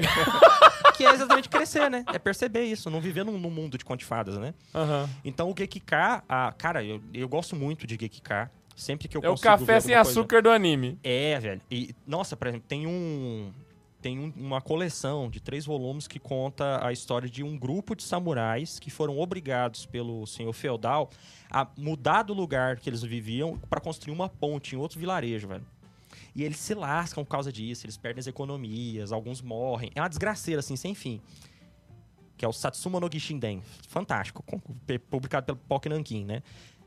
Cara, é história que tá acontecendo ali. Com pessoas que querem mostrar o seu traço, a sua pintura com pincel e nanquim. Né? Então é arte, velho. Aí o sujeito vira, ah, não, coisa que tem desenho é pra criança, tem que ler Dostoiévski, pipipi, papova. Ah, puta que te pariu, né? Nem vai ficar puto, que é um abraço. E aí você pega isso e anima. Então, dependendo da forma que você anima, você tem os diferentes tipos de anime. Então, O mesmo que Gekika aplica também já mangá- não vai vir do mangá também muitas vezes. Aí ele já vem, de um- pode vir de um texto escrito mesmo e... Não, geralmente ele vem mangá, porque eu tô falando pra você. Tem muitos que fazem o, o mangá mesmo. É, não, eu digo que você comentou que tem alguns que não vêm do mangá. Light novel. Do light novel. Você então- pode ter todos com em forma de light novel. Ah, é? Até O- shonen também. O Sword Art Online é um shonen do tipo Isekai, que é um gênero à parte lá dentro, que é um gênero de um o protagonista vai viver em outro mundo que é um mundo fantástico. Aham. Tipo um Narnia da vida, sabe? Então o Sword Art Online, ele é uma light novel que virou um anime, né? Saquei. E é shonen. Entendi. E agora vem uma questão muito interessante de ser comentado também, porque muita gente começa a criticar. Ah, é porque formam valores errados, porque é outra cultura, é, estimula a sexualização, não sei o quê. Tem, eu tava vendo um, um vídeo esse tempo atrás aí, meio que conta isso. A gente tem que saber diferenciar, como o Carlos estava falando muito bem, essa questão do- dos gêneros. Porque aqui o Carlos citou os principais e mais comuns. Que é, é muito fácil generalizar, apontar o dedo e condenar. É, igual um filme. E você vai... católico adora fazer isso. Mas, por exemplo, quando eu tô tratando do gênero de animes ou mangás, eu tenho um, um gênero chamado hentai, que é pornografia. É pornografias com traços... A gente falou, inclusive, deles no último episódio. E e isso aí, de fato, não vai ter virtude nenhuma, hora nenhuma. É... Não vai ter virtude nenhuma. É, tô dando o exemplo do, assim, mas o gênero comum. O, gênero hentai é o gênero pornográfico mais comum. Mas existem vários Mas, por outros... exemplo, essa coisa do, rent- do letramento que eu falei, de mostrar o kanji e tudo, no hentai não tem isso. Por quê? Porque o fim dele não é educativo, velho. Sei. O fim dele é fazer você se masturbar. Né? Mas aí, misturar tudo no mesmo bonde e condenar é muito fácil. Aí, inclusive, pra endossar isso aí, voltem no episódio passado que vale muito a pena. Aí então eu tenho que saber olhar bem em onde eu tô entrando. Até tem um, um site que eu leio mangá e lá tem assim todos os, os gêneros de mangá pra pra você ler, né? Aham. Então não é um site que você pode chegar lá assim e clicar num gênero. Por exemplo, tem um gênero lá que é pornografia gay. Tem só o nome dele em japonês. É o yaoi. Então você tem que procurar saber onde você está entrando nessa questão de gêneros. Aqui ia falar de muitos, que a gente já vai dar alguns exemplos, de alguns desses que, em seu contexto geral, eles são muito aproveitáveis. Tá, tem, por exemplo, Naruto tem um pouco de erotização com o, o Aren no Jutsu Que é a lá. brincadeira do eti, que a gente falou no podcast passado também, né? Tem que ter um pouco de, de sexualização? Tem um pouco de sexualização, mas, cara, eu tô comparando Naruto, que tem um pouco de sexualização, com as crianças ouvindo a- as músicas, o funk brasileiro aqui, que não tem nada de erotização, né? É supersão. Então eu tô pegando uma coisa que tá nesse ambiente do jovem, tô falando, olha, você tá acostumado a ver isso daqui no seu ambiente, mas tenta passar para esse daqui que é um pouco melhor. A gente tá tentando tirar eles da, da zona onde eles estão, mostrar que tem algo melhor que eles podem é, assistir, algo que eles podem consumir um pouco melhor. E esse jovem que começa a ver essas coisas, começa a ver Naruto, a jornada do herói ali do Naruto, e todo esse debate, porque pro, pro pessoal do japonês, o debate entre um mocinho e um vilão nunca é só um debate de luta. É um debate de ideias também. Então, Naruto, antes de derrotar qualquer vilão, ele vai provar que ele tá errado nas ideias dele. A galera começou ali a acompanhar Naruto no SBT, o Naruto clássico. A luta contra os Abusa, antes do Naruto derrotar os Abusa, depois que os Abusa tá no chão, ele vai provar o que ele fez com o Haku tava errado. As pessoas não são objetos. As pessoas não são objetos. O Haku te chamava como um pai. Você fez tudo isso, usava ele como uma arma. Você, ele morreu para te defender. Você não tratou ele com dignidade. O Zabuza vai entrar numa crise filosófica do tamanho do mundo. Vai ver que tudo que ele fez estava errado. Vai se converter e no final ele ainda mata todo mundo que veio para lutar ali contra o Naruto. Então o Naruto faz esse, esse processo de conversão. Até o pessoal fala que o maior jutsu do Naruto é o Taku no Jutsu, né? Nesse sentido. É o pastor, é o é o pastor Naruto. Talk no jutsu. É o pastor Naruto. É Mas meia nesse hora de sentido- pregação, ele resolve qualquer vilão. Ele acaba sendo mais profundo até mesmo do que os super-heróis da Marvel. Com certeza. Porque ele Muito. vai ter um, um, um dilema ali muito mais Muito, Com certeza. com- muito mais. profundo do que o. Death Note não é só um do que cara... Batman e Coringa, por exemplo. Com certeza. Death Note não é só um cara que escreve nome de bandido num caderno lá pra matar bandido e um.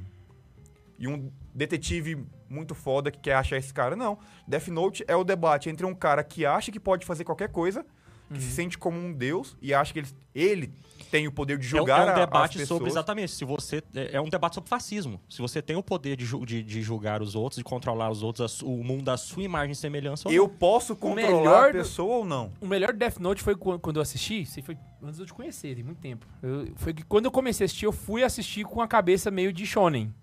Aí eu falei, pô, o cara achou o caderno, velho. O cara resolveu o problema do mundo, mano. E, e- e a, e a série é filha da puta, ela faz você criar essa expectativa mesmo. Não, o cara porque- vai resolver o mundo. Porque o cara começa como um mocinho. Mano, vai Porque uns quatro Light, o Light episódios, é velho. sensacional. o ele Light é um cara virtudes. muito inteligente. Aí que eles mostram. Você pode ser o cara mais inteligente, você pode ser o cara mais sensacional. Que se você pegar muito poder, você pode se corromper. Não, e o pior é que, assim, no começo, ele nem se corrompe. Ele Ele só come- não resolve. Aí você fica frustrado, velho, que você fala assim, caraca, não resolveu, velho. Sabe E é tem- agora? Sabe onde é tem esse mesmo Aí dilema? o trem vai piorando com o tempo. Sabe onde é que tem esse mesmo dilema? Crime e castigo. Crime e castigo, o mesmo cara que, quer, que acha que não tem lei, quer ser Deus, vai lá e mata a mulher. Aí você vem o ponto. Compensa. Então você realmente não pode ler anime que você tem que ler crime e castigo? Aí que tá. Aí eu tô, eu tô tratando pro... Você tem capacidade de ler crime e castigo? Ah, mas você talvez pode comprar o mesmo debate em Death Note. Eu posso começar a introduzir o cara nesse mundo de debate com algo mais simples. E o cara, quando ele começa a adquirir um pouco mais de conhecimento, ele vai procurar por, por alguma coisa a mais e vai chegar. Cara, chega pra um jovem de 15 anos e entrega crime e castigo na mão dele. Não vou falar crime e castigo, não. Entrega Machado de Assis na mão do cara. E não Esse dá cara não conta. vai entender. Aí você pega e fala assim: vamos assistir Naruto? Eu lembro da confissão que eu fiz que o padre. Tem tinha- jovem que não você entrega Death Note na mão dele com 15 anos e ele não dá conta de ler. Eu tinha, é, 16 eu tinha 14 anos quando eu fiz essa confissão. Eu cheguei pro padre e o padre falou assim: Você assiste Naruto?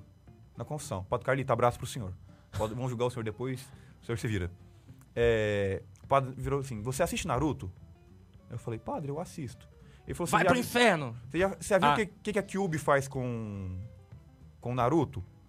Que ele tem que controlar todo o tempo esse poder do mal pra não deixar que o mal saia dele. Aham. Ele falou assim, "É o- assim é o pecado. A gente tem que lutar contra o pecado pra não deixar o pecado dominar a gente. Cara, eu tinha 14 anos quando eu fiz essa confissão. Eu tô, vou fazer 24 agora, tem 10 anos. Eu Você não- lembro Você tá contando isso no podcast. Eu cara. lembro desse conselho, cara, do padre falar assim, a gente tem que lutar contra o pecado como, como Naruto luta contra a Kyuubi pra ela não tomar o controle. Uma confissão de 10 anos. Marcou ele. Cara, Porque citou Naruto. o cara pegou algo que era do meu universo Exato. e mostrou que eu podia tirar alguma coisa daquilo ali. Não, isso, isso, isso, cara, isso é. José Anchieta, velho. Ah, olha aí. Caraca, isso, é, isso, isso aí é evangelização dos, dos povos, mano. Isso aí é Não, você como é que é o nome do cara que evangelizou os vikings Isso é? São Paulo em de Atenas, entendeu, cara? E se eu falar que sumiu o nome dele? Não, o do, do- do- dos vikings. Que corta a árvore sagrada com o machado não, lá. mas, mas vamos Ah, tocar. esqueci. Eu fa... Tem um vídeo dele. Vocês gostam muito de falar, eu sempre escuto. Sim, mas... São Bonifácio. Bo- São Bonifácio. São Bonifácio. Não, Bonifácio é o Papa. Nele não.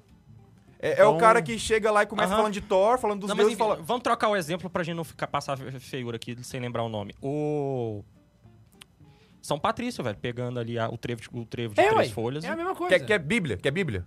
Vamos lá, São Paulo em Atenas. São Paulo é O que, São Atenas. Paulo faz? Eu, Eu, vi vi que um vocês têm aqui de você. vários deuses. Eu vi um altar ao Deus desconhecido. Eu vim pregar o Deus desconhecido. Se é um católico que purista, ele vira e fala: Eu vi que vocês têm vários deuses, vocês vão tudo pro inferno. Exato.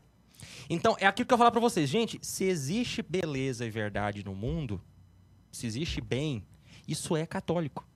Só não, não foi pra casa ainda. Então, esse bem que a gente consegue tirar dos animes, da cultura japonesa, isso tudo é católico. Só não tá em casa ainda. E às vezes a gente nem precisa nem forçar a barra. Porque o pessoal falava, ai, se você forçar a barra, tirar do contexto, você consegue tirar muita coisa boa. Você consegue tirar coisa boa. Não, às vezes Não é que você forçar força a barra. É- Se você é pega a é. jornada do herói no Naruto, é a mesma jornada do herói que tá presente na cultura ocidental pro lado do vento.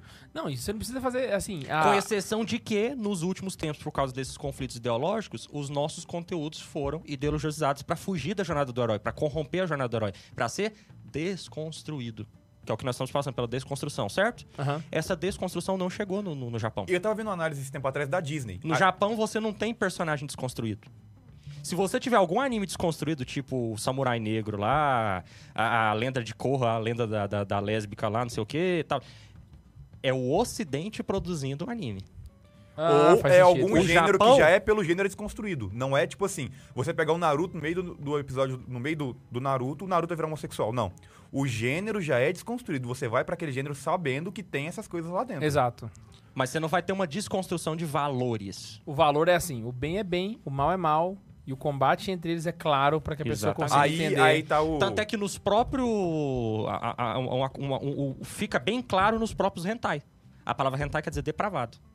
Ó, você vai ler isso aí? Pode ler, mas sabe que você é um depravado. Aí vem o. Que é isso que essa palavra quer dizer. Não, e, e- e realmente essa parte da, da parada bem definida é claro, porque geralmente o, o personagem que é bom, ele é muito bonito. O personagem que é mal, ele é muito massa. Percebeu a diferença? Uhum. Então, tipo assim, os, os, o- os demônios de Kinetsu, que, Kimetsu Kimetsu no Yaiba, né? Ou então os, os, os vilões de, de Death Note, né? São personagens muito massa. Os caras falam assim, caraca, que cara massa. Mas não é bonito. Bonito são os personagens bons, saca? Aí os católicos tradicionalistas vêm falar, é, mas aí tem o. Lá eles fazem pacto com os demônios. Cara, a hora que a gente vai entrar nessa questão do demônio, a gente tem que entrar muito mais na cultura deles, entender o que eles entendem Então. por demônio. Então vamos lá. O mundo é, do Japão é um mundo. O mundo espiritual, aos olhos do japonês, é um mundo extremamente povoado. O japonês, ele não tem a ideia de que ele está sozinho no universo. O mundo espiritual é extremamente povoado. Está cheio de seres espirituais andando por aí. Esses seres espirituais podem ser deuses ou podem ser criaturas espirituais, a qual nós chamamos de yokais. Os yokais estão aí. Existem vários tipos de yokais. Yokais bons, yokais neutros, yokais que servem para ajudar. Só reforçando que aqui você não tá falando de anime, você tá falando de cultura Tô japonesa falando mesmo. do- do- do- da cultura Religião- japonesa, a religião japonesa, a forma de ver o mundo japonês. Então, por exemplo, entre os vários yokais existem os komanos. O que, que são os komanos? São leões, meio cachorro, meio leões, cuja função é guardar os santuários. Entre os vários o, o yokais, nós temos os capas, cuja função é pregar peça e afogar pessoas no rio, atacar pessoas que estão perto do seu lago. São meio animais, tá vendo? Então, existem vários tipos de yokais. Entre os vários tipos de yokais, nós temos, por exemplo, os onis. Os onis são yokais cuja função é fazer o mal. Certo? Quer dizer que ele é o demônio, que ele é o satanás, que ele... Não, ele é um ser espiritual mau. Ele está muito mais próximo de um saci pererê, de um boitatá, de um curupira, da cuca, do que de Lúcifer. Só que nós não conseguimos traduzir a palavra Oni. Nós não conseguimos traduzir a palavra Shinigami. Qual é a função de Shinigami? É o anjo da morte. Mas nós não conseguimos traduzir essas palavras. E aí a gente traduz então com o bom e velho demônio. Inclusive, quando você Mas vê isso é um a- problema. quando você assiste a série, você percebe que, a- que, que realmente a tradução não tá encaixando. Eu tava conversando com o Neiva aqui antes de você chegar, antes de começar o programa também, que hum, os demônios de Kimetsu no Yaiba, quando você vê... Os você- Onis de lá. Mas aí que tá, eu acho que não é nem Oni. Porque, na verdade, eles são humanos que Não, mas se é monstrificaram, Mas é- Mas entendeu? entra mais a questão mais Do de Japão vampiro, você pode trocar. É, assim. Aí é o que eu falei pro, pro os Onis seriam uma, uma tradução, assim, se eu fosse legendar, eu legendaria como vampiro. Por Aham. mais errado que eu estivesse, bate mais do que com demônio. eles estão mais na categorias onde os vampiros estariam. Exatamente. Né, do que... Que é um morto-vivo que come carne humana. Exato, exato. Né? Que um dia já foi humano também. Então combina muito mais com vampiro do que com. E Então, aí, essa é tradução outra faz... visão. Ah, estão falando de demônio. Na verdade, não é. Se você for ver o que, que é aquele ser ali, né? Não é, ele foi traduzido assim. Então, por exemplo, o que, que, o que, que é a, a- a Kurama? Né? A besta de nove caudas do Naruto. O ela é um demônio de nove caudas? Não. Eles não falam que ela é um demônio. Ela não é um, um, um Oni. Ela é um biju, que é um termo próprio que eles usam ali para dizer essas forças destrutivas da natureza, mas ela é uma kitsune.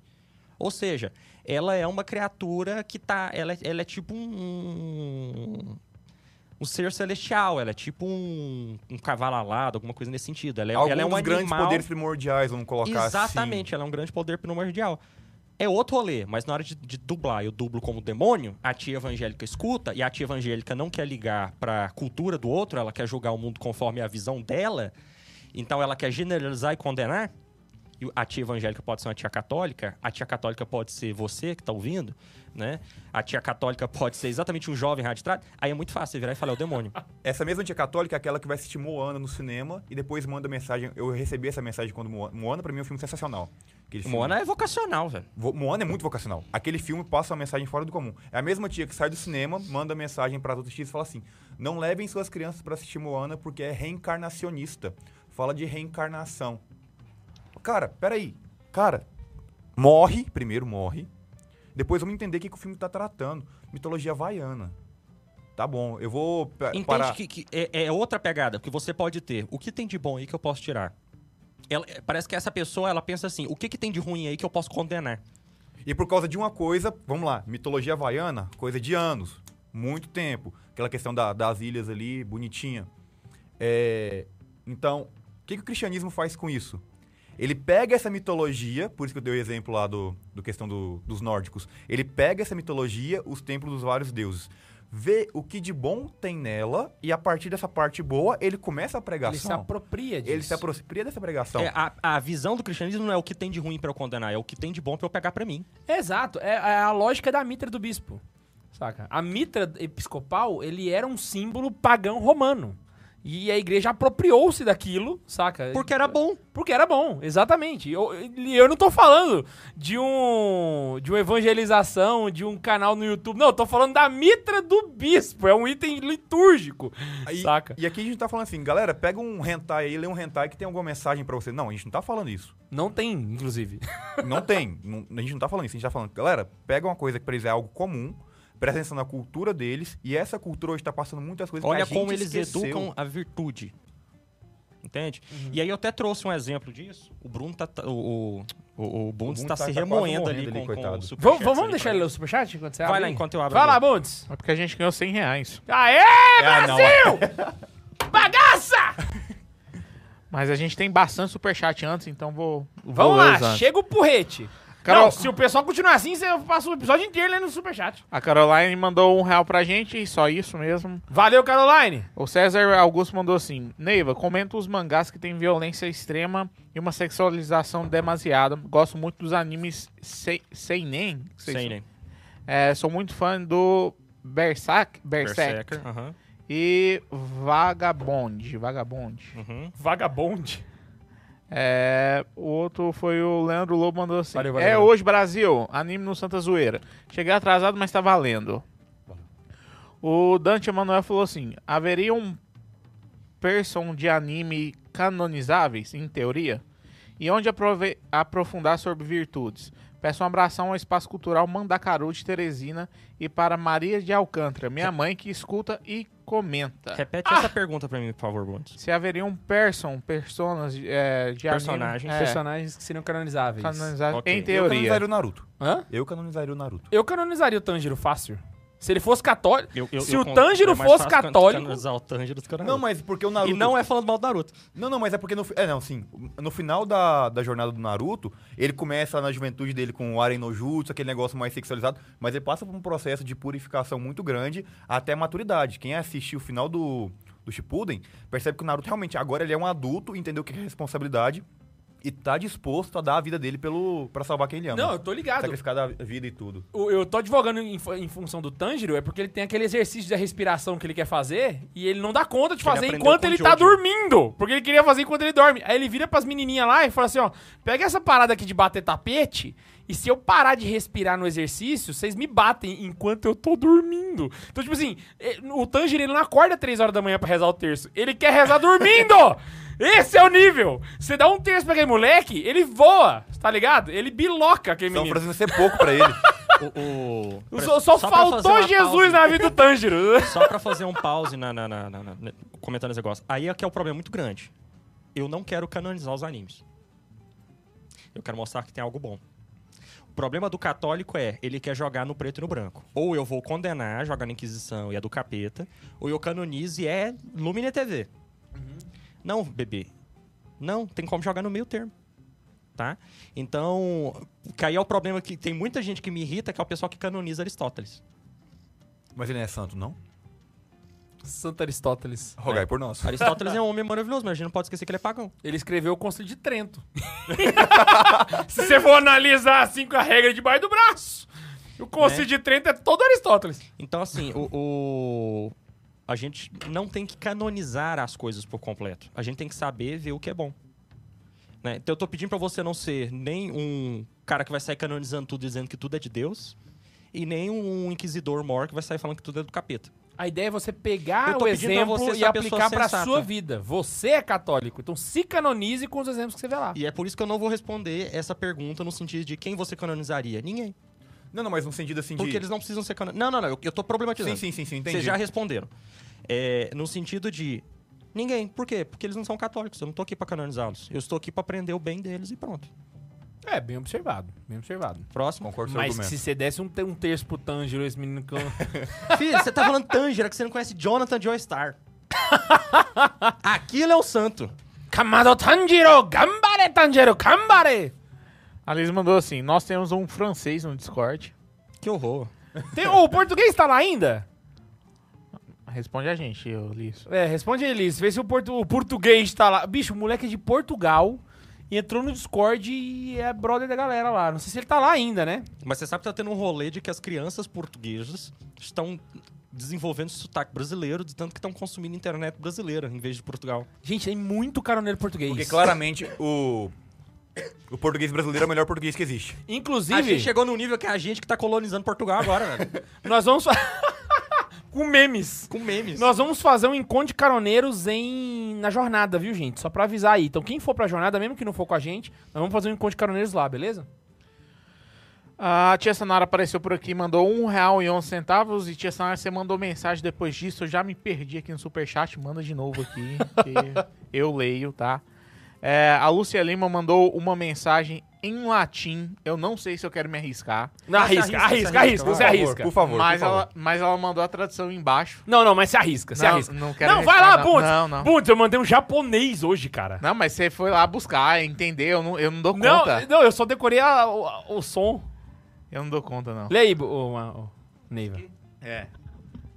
Beatus vir qui suver tentationem conian cum probatus accepten con coronan vitae quire fons bonitates quire ignes divine eleison lilium elfenlied.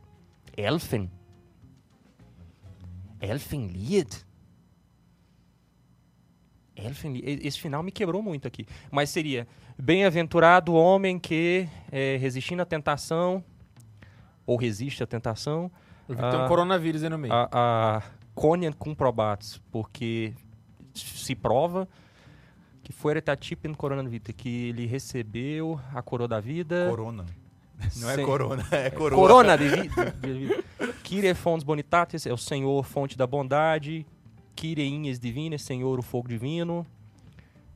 Eleison, a Eleison seria tem, tem de piedade. Agora o que que é Lilium Elfen lá, eu não sei.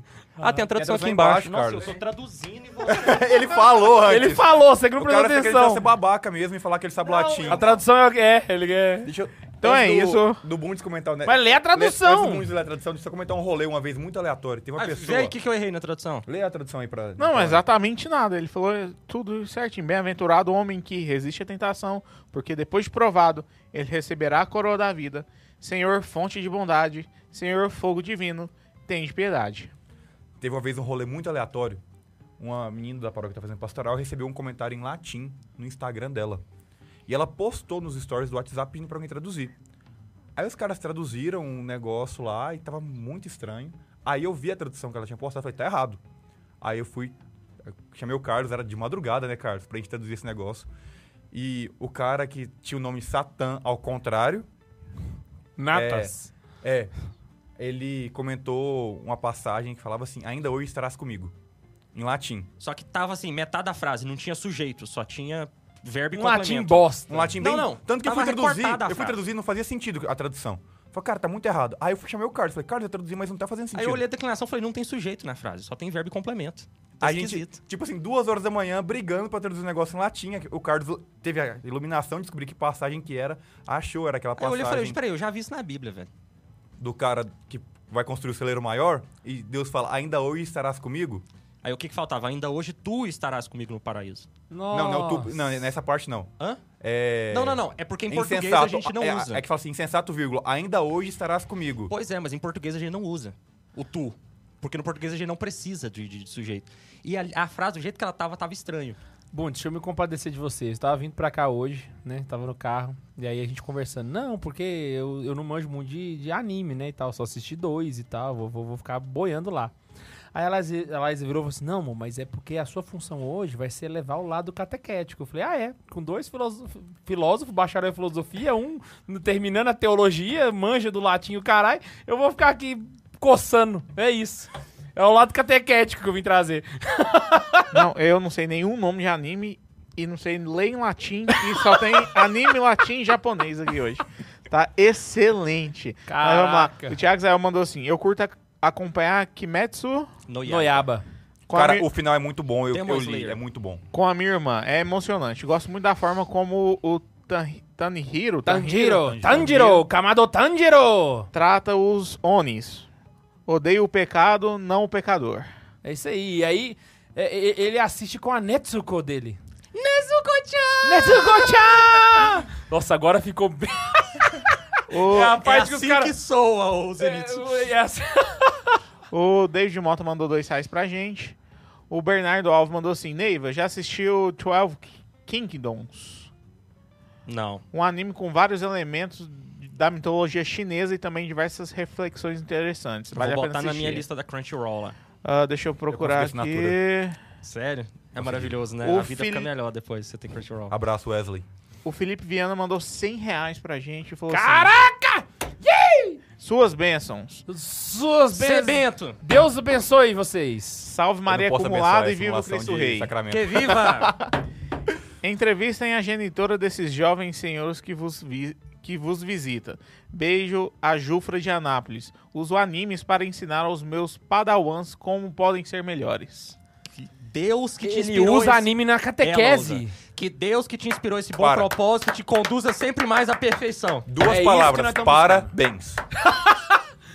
Ai, Ô. Parabéns! O Gustavo mandou assim: A tia católica chega na sala bem na hora que o pessoal está gritando Mr. Satan. Satã! Satã! Que mãe nunca passa nessa hora. Nossa. Ou então, eu assistindo Yu-Gi-Oh!, o cara tinha o baralho do- dos demônios. Eu invoco o demônio de fogo. Eu... in- Não, é, ué, o, o Yugi. Tinha uma cena que era. Eu, eu passei por esse problema.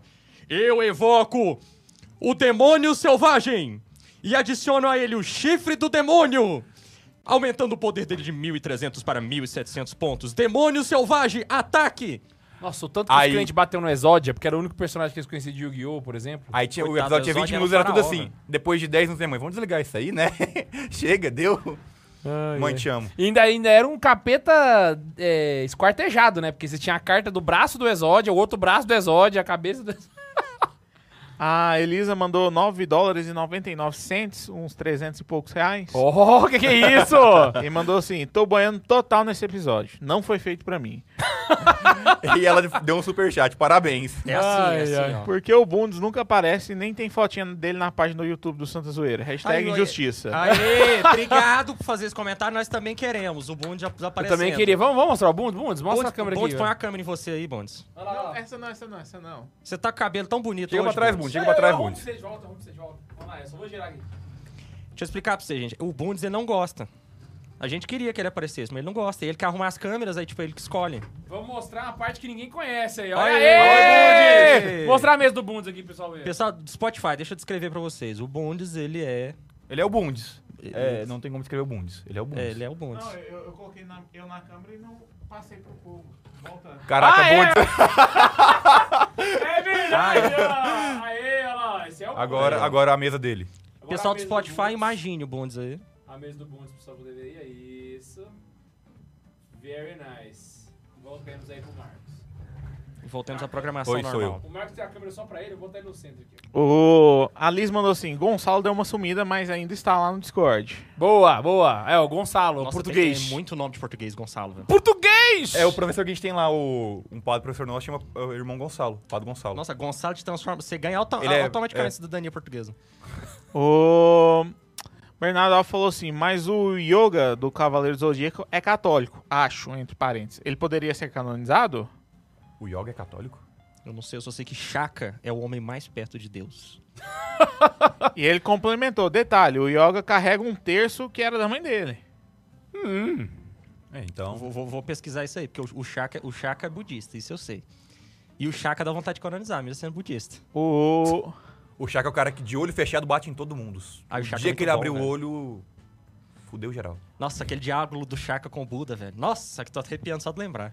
O Lucas Freire mandou: Esse negócio de anime e religião só me lembra o filme do Cavaleiro Zodíaco, onde eles enfrentam o Lúcifer. Na época eu não entendi. KKKKK. Olha aí. E o Daniel Santana mandou um real. Eu acho que eu li todo mundo. Se eu esqueci, fica pro final do programa. Senão não tem programa. Tá valendo. Vamos lá agora. Citando aqui animes, Não, porque já. aí, calma, eu tinha falado da questão aqui. Só pra mostrar como a cultura japonesa, ela tá inver... é, então ela tá cheia desses bons valores. E se a gente quiser procurar, a gente vai achar. E aí com isso a gente vai fazer esse exercício nos animes. Eu trouxe aqui o Bushido, o Budo Shon Shiju, que é o livro da virtude do caminho samurai. Nossa, pra galera Certo. em casa aí, ó. É a capa vermelha, não precisa mostrar, não. O pessoal do Spotify tá, tá imaginando, o pessoal do YouTube vai imaginar também. Dá aqui. Eu preciso ler. O Nevo tem um preconceito com o YouTube, né? Não, é uma. É um, não, não, não, não, não. É porque eu estou aqui pra lutar pelo pessoal do Spotify. É diferente.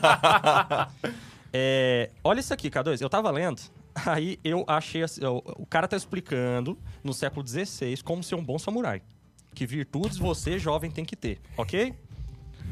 Olha isso.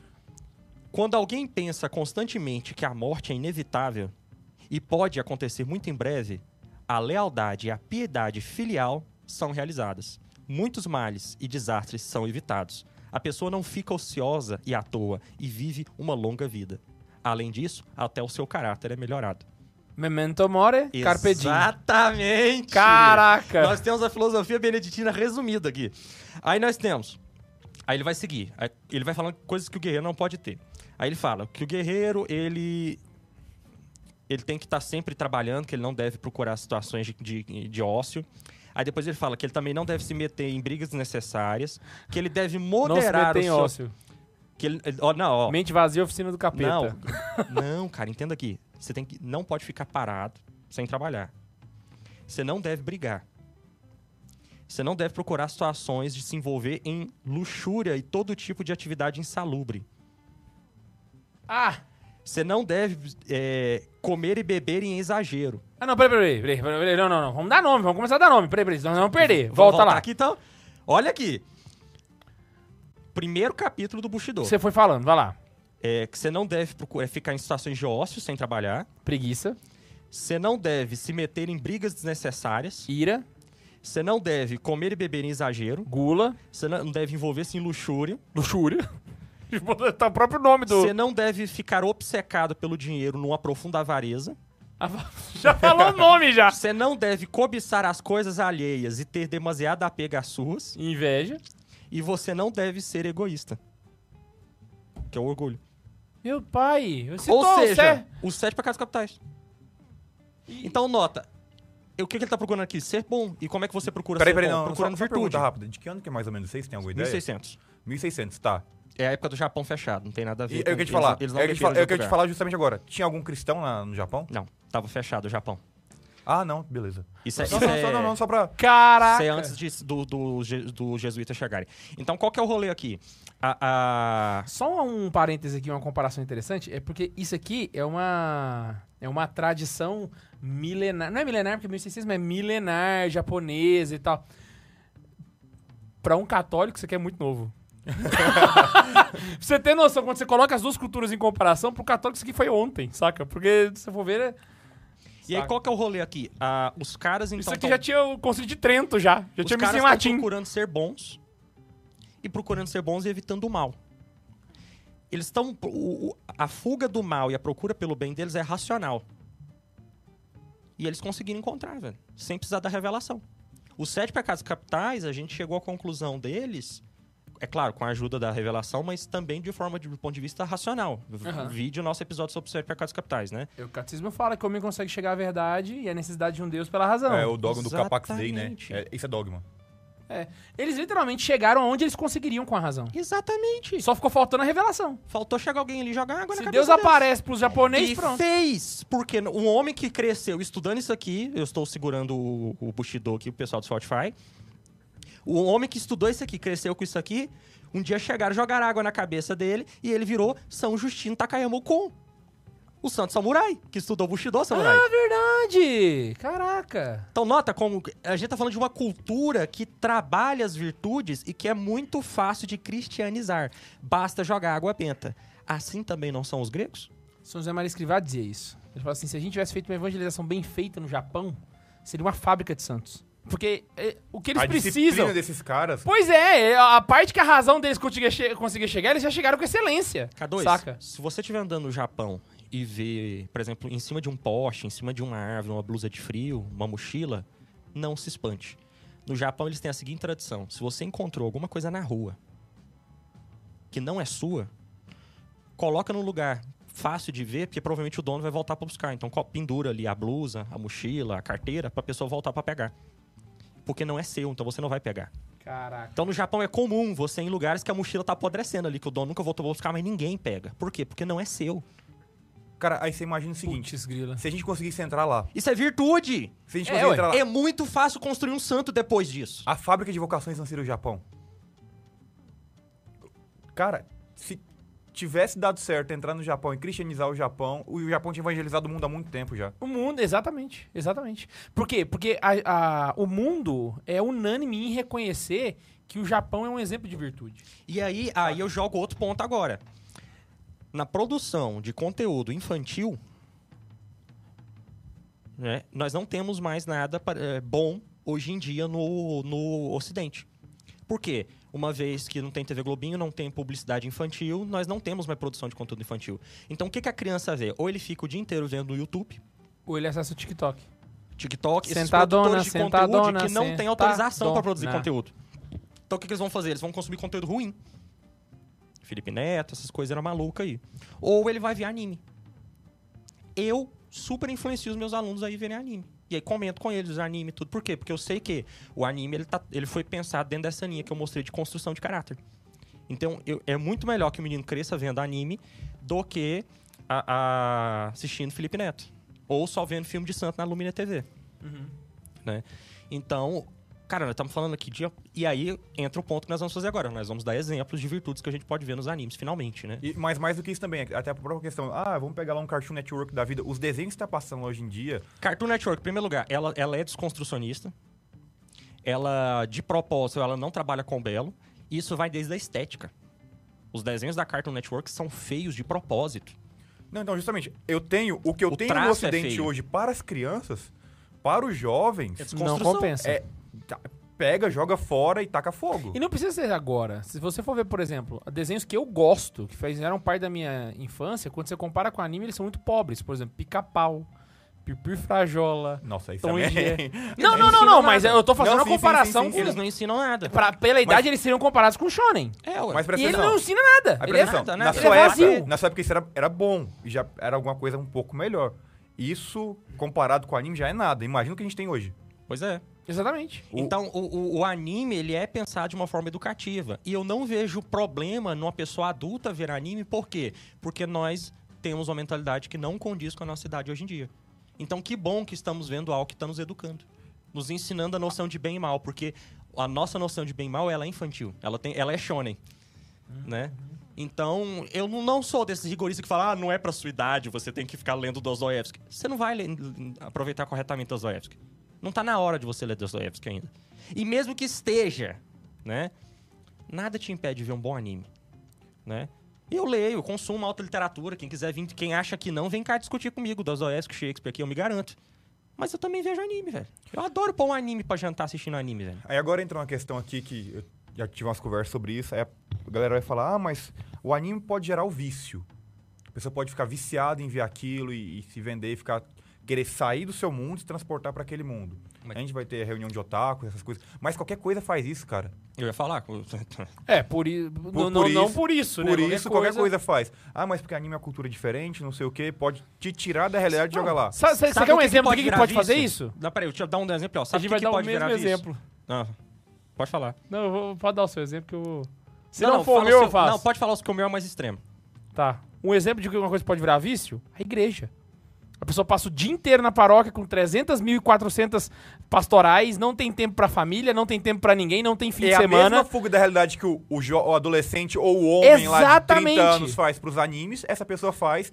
Ah, eu trabalho na pastoral Com tal, na ares de pastoral santidade, tal, na né? É uma tal. falta de virtude que é... olhar, não cuida da família, ah, os filhos em casa tá uma briga do tamanho do mundo, não conhece quem que é o marido ou a mulher direito, mas fugiu de uma realidade Família dela odeia a É igreja. a porque mesma falta a de igreja. virtude do É a otaku, mesma que falta de passa a vida inteira otaku. assistindo. Exatamente. Quer ver um caso que, que se virar vício também vira mal? Dar as coisas pros outros. Ser bom, né? Caridoso. Se você botar em excesso, vira o quê? Prodigalidade. Exato. É um vício. Qualquer coisa eu posso jogar dentro dessa tabela aqui, em excesso e, e- e falta. É um argumento ridículo. Não E- se sustenta. Então aqui a gente, tá, a gente tá analisando, olha, tem coisas boas, mas entenda, se você levar isso pra um exagero, qualquer coisa exagerada, menos a virtude da religião, Uhum. que é o, o louvor a Deus, né, que é a única virtude que não tem como exceder ela, é, qualquer coisa que eu levo ao exagero, vai dar ruim. Tô Lembrando falando- que a virtude da religião que você tá falando não é o ativismo. né? não, é- não tá é ativismo, não é ativismo, é o louvor a Deus, né, o Exato. louvar a Deus pelas coisas que ele fez. É, a religião enquanto virtude. a religião sim, sim, enquanto sim. Não virtude. é o- a religião. Aí o entende que a é religião é a virtude derivada da virtude da justiça, que é dar a cada um o que é devido. A Exato, virtude exato. da religião é dar a Deus o que é devido, o louvor que é devido a ele. Não tem como eu dar a Deus o que é devido nunca. Eu posso me esforçar toda a minha vida, que não é possível. Exato. Então é a única virtude que você coloca assim. A religião não, não tem como colocar um excesso nela assim. Por isso E que é existe por a isso que- missa. E é, por, né, é que aí você coloca Deus pra dar louvor a Deus, aí funciona. Aí, aí, dá você co- certo. aí você consegue equiparar. Ou né? você dá louvor a Deus a todo instante na sua vida. Até dormindo. Porque São José. Kamado reza- Tanjiro. São José rezava dormindo. Ele é o Kamado Tanjiro da, da- do evangelho, Ele é o cara. Tanjiro, ele é o Tanjiro com terço. Ele é o São Tanjiro. José é o Tanjiro com Você terço. dá um terço pro Tanjiro, vira quem? São José. Olha lá. Olha aí. O Vaticano vendo isso aqui. Acho que a gente é uma pessoa errada. e se vocês acham que o Tanjiro é esse é porque vocês não conhecem Jonathan Joestar. Vamos citar exemplos aqui? Olha, eu vou começar com os bem idiotas, que aí vocês vão Beleza. subir no nível, beleza? Você consegue identificar virtude em Dragon Ball. Desculpa, perdão, mas entenda Ah. o que eu quero dizer. Eu tô pegando o mais simples e aí a gente vai. Vamos começar do comum subir. então. O que, que formou o imaginário do pessoal em questão de anime? Eu Dragon me- Ball e Cavaleiro Zodíaco. Eu- É a galera mais conhece. Eu me recordo do Dragon Ball naquela fase que o Goku tá pequenininho e ele fica meses andando com a casca, uma, uma casca de, de tartaruga nas costas, saca? Mestre Kami. Aquilo lhe gera um sofrimento nele constante, mas quando ele tira aquilo, ele adquire uma, uma possibilidade de, de pular muito forte. Ou seja, você associa a virtude ao sofrimento. Você associa a força ao sofrimento. Você ensina que você precisa ter um custo para conseguir ser uma pessoa melhor e ser uma pessoa mais forte. Parece com o Concordo. São José Maria escrever penitências voluntárias? Não, Hã? pera. As coisas não vêm fácil, né? Então, nesse sentido, você consegue ver ali uma virtude bem construída. E isso é desenvolvido ao longo da série. Então, comecei com Dragon Ball, ok? Vamos citar outro clássico também, Cavaleiro Zodíaco. A galera fala dessa Sensei. questão Ah. do, do Cavaleiro Zodíaco, esse sair de si, esse sacrificar mesmo pra adquirir mais poder, né? Aham. Então é o exemplo geral do Cavaleiro Zodíaco. Pra quem não conhece Cavaleiro Zodíaco, a gente tem os três tipos de armadura: bronze, prata e ouro. Então a gente tem os personagens principais são da armadura de bronze, tecnicamente seria mais fraca. E os personagens mais fortes são da armadura de ouro. Esses caras de armadura Todas essas de- armaduras podem ser desmontadas e colocadas no mochilinha do iFood. que a gente descobre que o É pessoal verdade, de iFood hoje é, é só um Cavaleiro Zodíaco que frustrou. É o cavalo. É, então, o que que é? O, o Seiya, na saga das, das 12 Casas de Ouro, ele vai ter que confrontar um cara que é mais forte do que ele, ele vai ter que se sacrificar, dar a sua vida em sacrifício pra poder salvar a vida de quem ele quer. Então é esse muito negócio. Com o meu esforço, eu consigo ser mais forte. Virtude geral, não tô analisando nenhum personagem aqui em particular. Cara, isso é cristianismo puro. Eu tenho que realmente, eu tenho que, não tô colocando, vou cair na heresia aqui agora, mas também tem a parte do meu esforço. Se não tiver meu esforço, não dá certo. Exato. Eu tenho que me esforçar para conseguir ser uma pessoa melhor. Por falar Sem em contar que o Cavaleiro do esforço, Zodíaco foi, um, um- foi muito problemático na época com os católicos, mas hoje tá mais tranquilo. Inclusive, até porque eles pra- são do Zodíaco, né? podiam fazer até um... Os Cavaleiros do Temperamento. Exato, cara. Roubou minha piada, cara. Que saco! Minha piada! Ou Cara, os Cavaleiros do cê sabe Temperamento. que eu Eu Descobri. vim pra cá planejando essa. Cavaleiro de Cólera! Co- Eu sou muito bravo! Você sabe que eu. Cavaleiro sanguíneo! Eu sou, eu sou muito bravo, de vez em quando! Cavaleiro melancólico! Tá chorando no Todos canto. vocês são horríveis! Cavaleiro fleumático! Nem vou lutar! Começou o programa? Gente, não notei. É. Eu perdi. Os cavaleiros... Maravilhoso. do- Os cavaleiros do dos temperamentos. Se perdeu total. Quebrando, né? É porque eu peguei a piada aqui, entrei em outro rolê, a hora que eu lembrar eu Ele falo. tá assistindo desenho na cabeça dele que Eu agora. tô- Os cavaleiros do temperamento. Ah, não, lembrei o que que eu ia falar. É, eu descobri qual que é o meu signo, só pra descobrir qual que era a minha armadura. eu queria muito ser de Sagitário, que eu gosto muito do- da armadura de Sagitário. Cara, eu estou muito feliz com o meu cavaleiro, porque o meu cavaleiro é chaca de virgem, o homem mais perto de Deus. eu sou de Libra. A armadura de Libra é muito, muito fera. Ai, meu pai. Vamos lá, mais, mais animes.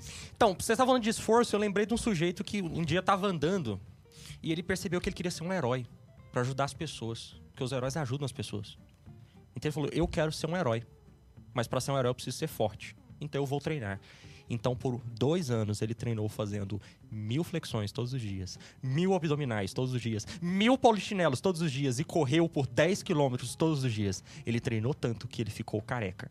Estamos falando de Saitama, de One Punch Man. Um cara que treinou exaustivamente a ponto de perder os cabelos da cabeça pra ser um herói e ajudar os outros.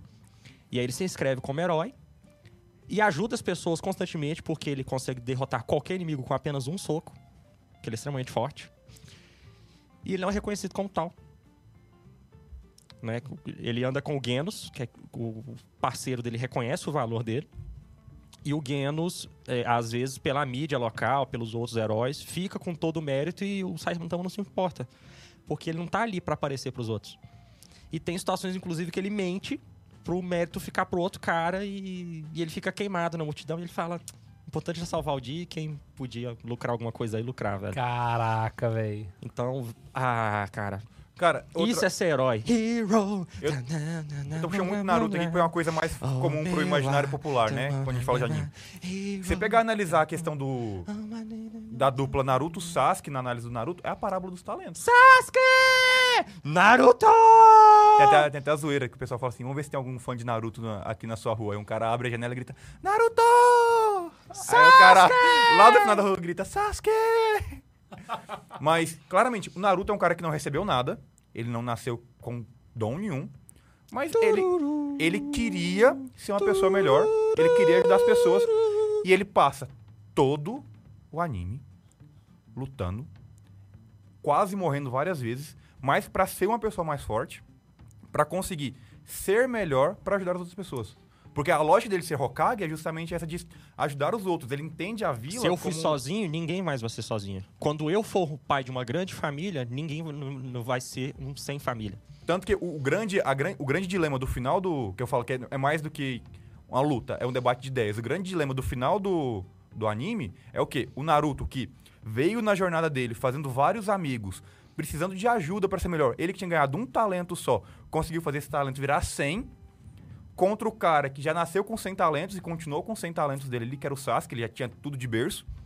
O que, que o Naruto quer? Ele entende que na jornada dele, ele precisou de pessoas. A gente não vai pro céu sozinho.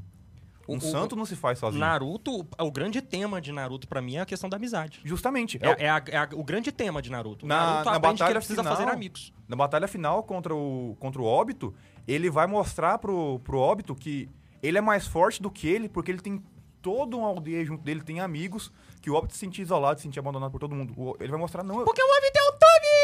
Ih, falou da mãe! Se fosse comigo eu não deixava! E o Sasuke, no final do, do anime, ele é o completo oposto do Naruto. O Sasuke é o cara que quer se tornar o Hokage, o líder, pra suportar o ódio do mundo sozinho. Ele não quer dividir esse ódio com ninguém. Ele se acha forte o suficiente pra suportar o ódio do mundo. E o Naruto fala, eu não sou forte o suficiente. Eu tenho pessoas que me ajudam. E é justamente o que ele vai tentar. Ele vai mostrar isso. Com toda essa caminhada que eu fiz, eu sei que eu posso confiar nas pessoas e eu sou melhor hoje graças a eles. Aí o Sasuke faz a grande coisa. O Naruto pergunta, por que você quer me matar? Ele fala, porque você é o único amigo que eu tenho. Eu não quero ter um amigo, eu quero suportar tudo sozinho. Que enquanto eu estiver com você, eu, tô- eu, eu, não, eu não sou forte de verdade, porque eu ainda dependo de outra pessoa, eu não quero depender de ninguém. Talvez por um medo de perder alguém, como ele perdeu tudo, né? Porque Como o ele per- Sasuke, a família dele foi toda dizimada. Então, é, essa é a grande, Uchiha, é, mas- a, a grande discussão. Pra mim, o Itachi é o melhor personagem de Naruto e... Ah, gente, a gente esquece que o Itachi é um, o monstro assassino que ele é, só porque ele é bonito. Não, a gente esquece que o Itachi é o monstro assassino que ele é porque ele fez tudo pra salvar seu irmão. Cara, ele matou crianças, velho. Vamos parar de Não, quem matou o criança... Itachi? Não, eu, eu coloco que o Tobo matou as crianças. O Itachi matou só o pai e a mãe dele. Engraçado, eu sou eu que matei, né? Eu matei a namorada do, do Itachi. Eu não matei as criancinhas. Caraca, foi o Tarkun falando agora. É, porque eles são quase parecidos, eles são caóticos. Foi muito pô. É, o piada interna aqui, na nossa mesa de RPG. O- o- o- ah, mas enfim, o Itachi, pra mim, a gente esquece um pouquinho. Eu falei, ei, então, gente, o Itachi não é uma pessoa boa. Não, eu gosto do Itachi, eu gosto pra caramba. Mas ele não é bom, ele não é bom. Vou falar do episódio que eu assisti. Ha! O Kimetsu no Yaba. Cara, ali tem... Eu, eu ia fazer uma listagem imensa. Eu... Que Matsunabe, ele já ganha o quê? Primeiro, ele é inspirado em Jojo. Ai, meu pai do céu. Segundo, o vilão é o Michael Jackson. Terceiro, ele tem o Inosuke. É, o Inosuke... Cara, ter o Inosuke é uma virtude. Ele inclui... ele incluiu três coisas, né, cara? Você tem um, um cara extremamente equilibrado, que é o, o, o Kamado Tanjiro. Você tem o... Zenitsu. Zenitsu, que é um cagão. E você tem o outro lado, que é o Inosuke, que, Que é é, o o brigão. Que é o brigão, o cara... Ah, você entendeu o ponto do Tanjiro? O Tanjiro é a virtude no meio dele. Ele é, ele é literalmente o temperamento encarnado ali, velho. Você tem literalmente um cara pra um outro A um ponto. né? Você tá com os cavaleiros do temperamento na cabeça. Isso, ele é a temperança. Então você tem o, o, o Zenitsu pra um lado, você tem o Inosuke pro outro, e tem um detalhe. Zenitsu e Inosuke nunca seriam amigos se não tivessem encontrado o O Tanjiro. Saca? Porque ele Porque é... são completos opostos Inclusive, um A se temperança dele é o ponto de ligação ali, saca? Se, se- se- se conhecem primeiro. Aham. Se E batendo, se odeiam, e se odeiam. brigando, e é o Tanjiro que... que- Exato. E tem um ponto interessante no Tanjiro que, assim, fica subentendido, mas você consegue perceber isso mais a fundo, que ele é uma pessoa extremamente gentil, né? Ele é extrema- extremamente Ah, gentil ele é extremamente com as gentil. pessoas e etc. E, e- Só não é mais gentil que Jonathan Joestar. porque Não, para de Jonathan propaganda. E, e- ele consegue ser, inclusive, com os demônios. Então ele consegue transmitir a sensação... A, a- Os Onis. Exato. com Vamos, os vamos Oni- deixar assistir Isso, Evangélica puta aí, não. Com os Onis. com os Onis. Então, por exemplo, ele. Eu, eu vou. Eu, eu tô, tô montando aqui o que eu ia falar, mas como que ele desenvolve essa misericórdia? E a série mostra isso. Ele consegue ir além do vilão. Então, toda vez que ele tá vencendo o vilão, que ele consegue ter a empatia de ver a história daquele cara. Tem uma cena que um dos Hashiras, eu esqueci o nome. Hashiras. Hashiras. Um dos Hashiras vai. vence um dos 12 Kizuki. E aí ele pisa na roupa, porque, porque quando mata o, o, o Oni, ele vai virando fumaça, né? E aí o, o Hashira, ele pisa em cima da roupa, sabe? E briga com o Tanjiro, porque o Tanjiro tava se compadecendo do Oni que tava falecendo. E aí a- ele vira e fala assim: Você não pode me proibir de, de respeitá-lo, saca? Porque ele consegue ver o sofrimento que havia por trás, que não justifica a maldade do Oni, mas que explica aquele coração amargurado. Então ele consegue ir tão além que ele consegue amar seus inimigos. Então não é simplesmente mostrar a virtude, mas mostrar o caminho para alcançá-la. Então é exatamente na empatia que você consegue perceber como que você pode ser mais Um- misericordioso Um, os exemplo fantástico pra mim é uma das partes que eu mais gosto, que é exatamente quando apresenta o Inosuke, é o, o Oni dos tambores, né?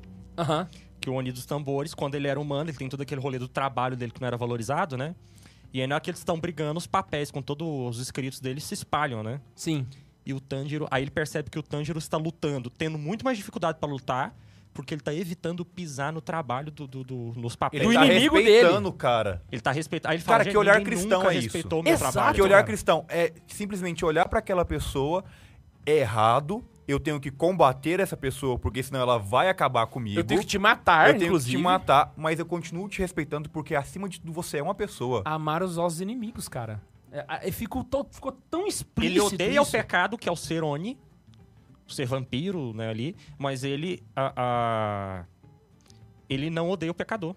Foi o que o Exato. pessoal falou no comentário aqui no, no. Superchat no começo. Sabe onde é que tem vampiros também? Quem é que, que enfrenta vampiros também? Jonathan Joyce. Outro personagem que também tem a mesma coisa, até porque teve a mesma criação, é a Nezuko-chan. Nezuko-chan! Por quê? Ela li- ah, tem aquela cena que o, o Hashira vai tentar tentar ela, pra mostrar que como ela é um Oni, ela vai tentar comer, então ela, ele, ele corta o braço e vem cá, mostra que você de fato é. E ela resistia àquela tentação pelo irmão, saca? Não só pelo irmão, mas pelo bem de não fazer o mal a. Saca? Então é. Exato. E, e você vê um, um esforço nela. Agora, pra mim, o, a- o mais foda do universo é quando eles vão encarar um dos dos Kizuki lá e ele vai dar aquela lição de família. Cara, na moral, na moral. Teve. mo- Oh, K2. ali é. não, não, não. Você não viu Mugen Train ainda. Na hora que você conheceu o, o Rengoku Sensei, Cara, você... Nossa! É que eu só vi a primeira temporada, pra quem tá em casa aí, tá? Mas assim, aquela cena onde ele vai explicar que. Não, não é. Você, não rouba uma irmã pra ser sua irmã, saca? É muito mais profundo que isso. Então ele. ele, ele No- ter família não é de uma forma egoísta. Você vai ser meu. As, as pessoas não são objetos. Você não rouba ela pra você. Exato! Você conquista. Você conquista, Você você cria laços. isso, sabe? E aí ele tá disposto, literalmente, a. E aí nesse ponto você percebe que tudo o que ele tem de valor cai por terra quando ele tem que negociar esses valores com a família dele.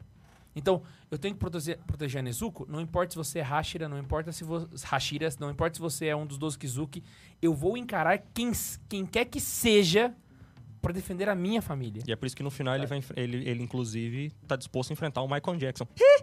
Porque, ah, literalmente, a. E aí, quem tava na. Na, na catequese homossexual vai lembrar aí, né? Que A catequese homossexual. Caraca, velho, ficou. É que você não viu o Santa Zoeira pornô que a fonte de todo o bem tá na família, sabe? E é um conceito aristotélico que a igreja católica.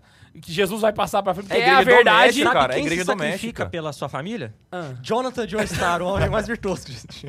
E aí, cara, você vê ali literalmente um conceito profundamente católico e profundamente católico no sentido de ser católico e de ser profundo. Não é um conceito básico, mas transmitido de uma forma muito leve. Qualquer pessoa consegue entender e fica muito claro ali. Quando eu saca? terminei de ler o. Que é muito interessante, peraí, só um ponto. A, a virtude, do ponto de vista teórico, ela pode ser ensinada na teoria. Mas ela se... É a- ela é compreendida muito melhor se ela for mostrada na prática. E apenas a ficção consegue mostrar a virtude na prática. Que é mostrar alguém vivendo o caso pra você pegar, né? Por isso que as vidas de Santos são tão interessantes, né? Por Que isso você- que as vidas de mostra, o cara conseguiu. A teoria que eu vi, alguém conseguiu viver isso. Porque pela minha experiência, eu pego exemplo de virtude. A gente tava tendo curso com o Padre Luiz Henrique agora, ele falando da- das quatro virtudes. Falou que começa ali na primeira infância, a- de forma que nos 18 anos tem que ter as quatro virtudes cardeais. Aí eu falei, padre, como é que a gente faz quando não deu certo esse projeto aí? Como? Não, beleza. Você tem que adquirir, até chegar na, na fase adulta, pelo menos as quatro virtudes cardeais. O que, que nós fazemos pra inserir nas nossas crianças as quatro virtudes cardeais aqui, aqui no Ocidente? Anitta. Não, não, não, não, não, com os católicos. Ah, sim, sim. Não, tem. Os não católicos nem sabem quais são as quatro virtudes cardeais. Agora, se você pega o plano de vista dos animes, vamos lá citar as quatro aqui, vamos ver?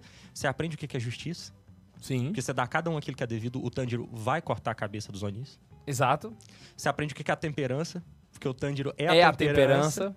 Você aprende o que, que é a prudência. Que você vê ali eles prudentes diante, diante do perigo, eles não são malucos, né? E você Toda aprende- hora que ele tá lutando, você percebe ele pensando a luta. Ele fala assim: Fulano tá fazendo isso. Peraí, como é que eu faço pra sala parar de virar? Ele tá literalmente. a prudência dele, Uhum. né? E a, a mesma prudência dele de separar o inimigo do, do o pecado do pecador, né? Exato. E, de E saber por até onde ele pode ir, né? Que isso lembra- tá sendo das minhas forças. E lembra que a gente tinha brincado pra mostrar o que, é o mundo, que você tem que ser forte? Fortaleza. Exato. Os japoneses estão ensinando para os japoneses até as quatro virtudes cardeais, porque as quatro virtudes cardeais não é coisa de cristão, é coisa de homem. Não é pra aprender a ser santo, é primeiro pra aprender a ser homem. Outro ponto que você tava Porque aí pra comentando. aprender a ser santo é as três virtudes teologais. Mas, Mas se você mesmo assim, nem as a, cardeais, a como é que gente você tem. chega lá? Mesmo, de, de certa forma, a gente tem um pouco das três virtudes ainda, porque a gente tem a, a parte humana, né? É, atos de fé, atos de esperança e atos de Sim, caridade. sim, mas é porque eu não quero forçar a barra. Sim, né? sim, sim. Mas mesmo, da mesma forma a gente consegue tirar tranquilamente de. Exato.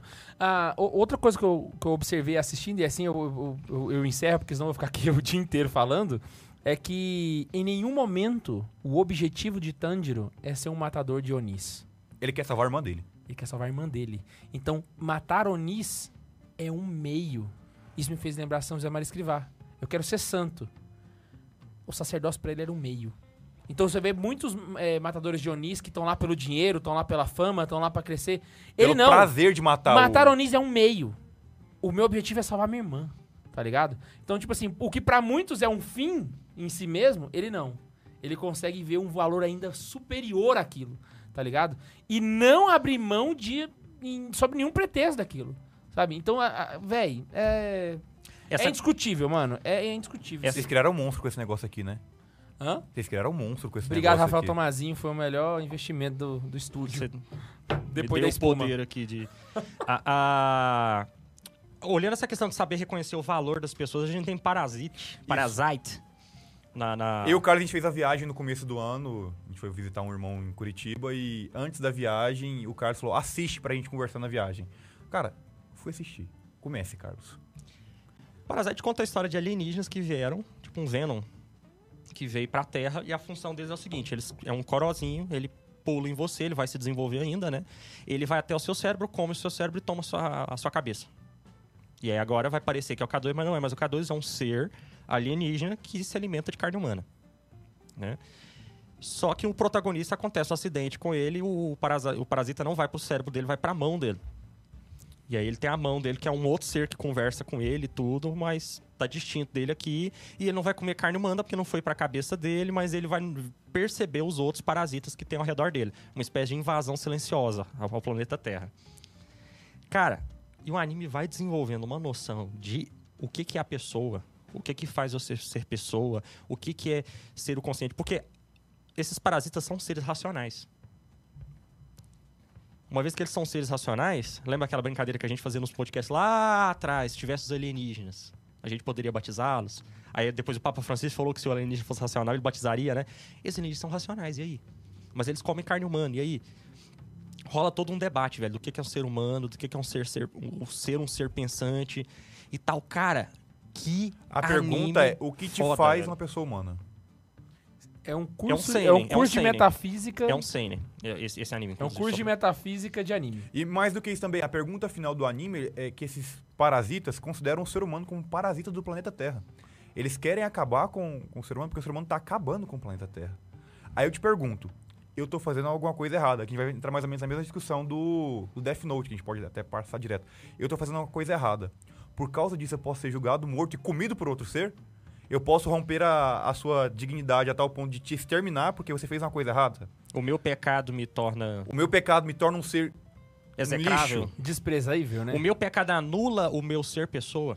Aí que vem a Caraca. questão da, da pena de que morte, acha que o que Papa anula, né? Francisco. O Papa Francisco tirou a questão da pena de morte, porque, cara, a gente não tem poder sobre a vida e a morte Qual da que é outra o, pessoa. o meu problema com o discurso bolsonarista? Do ponto de vista bolsonarista, Você vai falar mal Faz- do Bolsonaro. Meu eu tenho Deus. altos programas aí. Estou falando desde antes de ser eleito. É, do ponto de vista do discurso bolsonarista, o cara ser um criminoso tira a humanidade dele. Bandido ou vagabundo, bandido bom é bandido morto. O Oni, Oni bom é Oni morto. Aí que tá. Ele não tem a visão do Tanjiro. Ele, ele, ele Os erros daquela pessoa tiram a dignidade dela. Ela merece ser respeitada até o fim.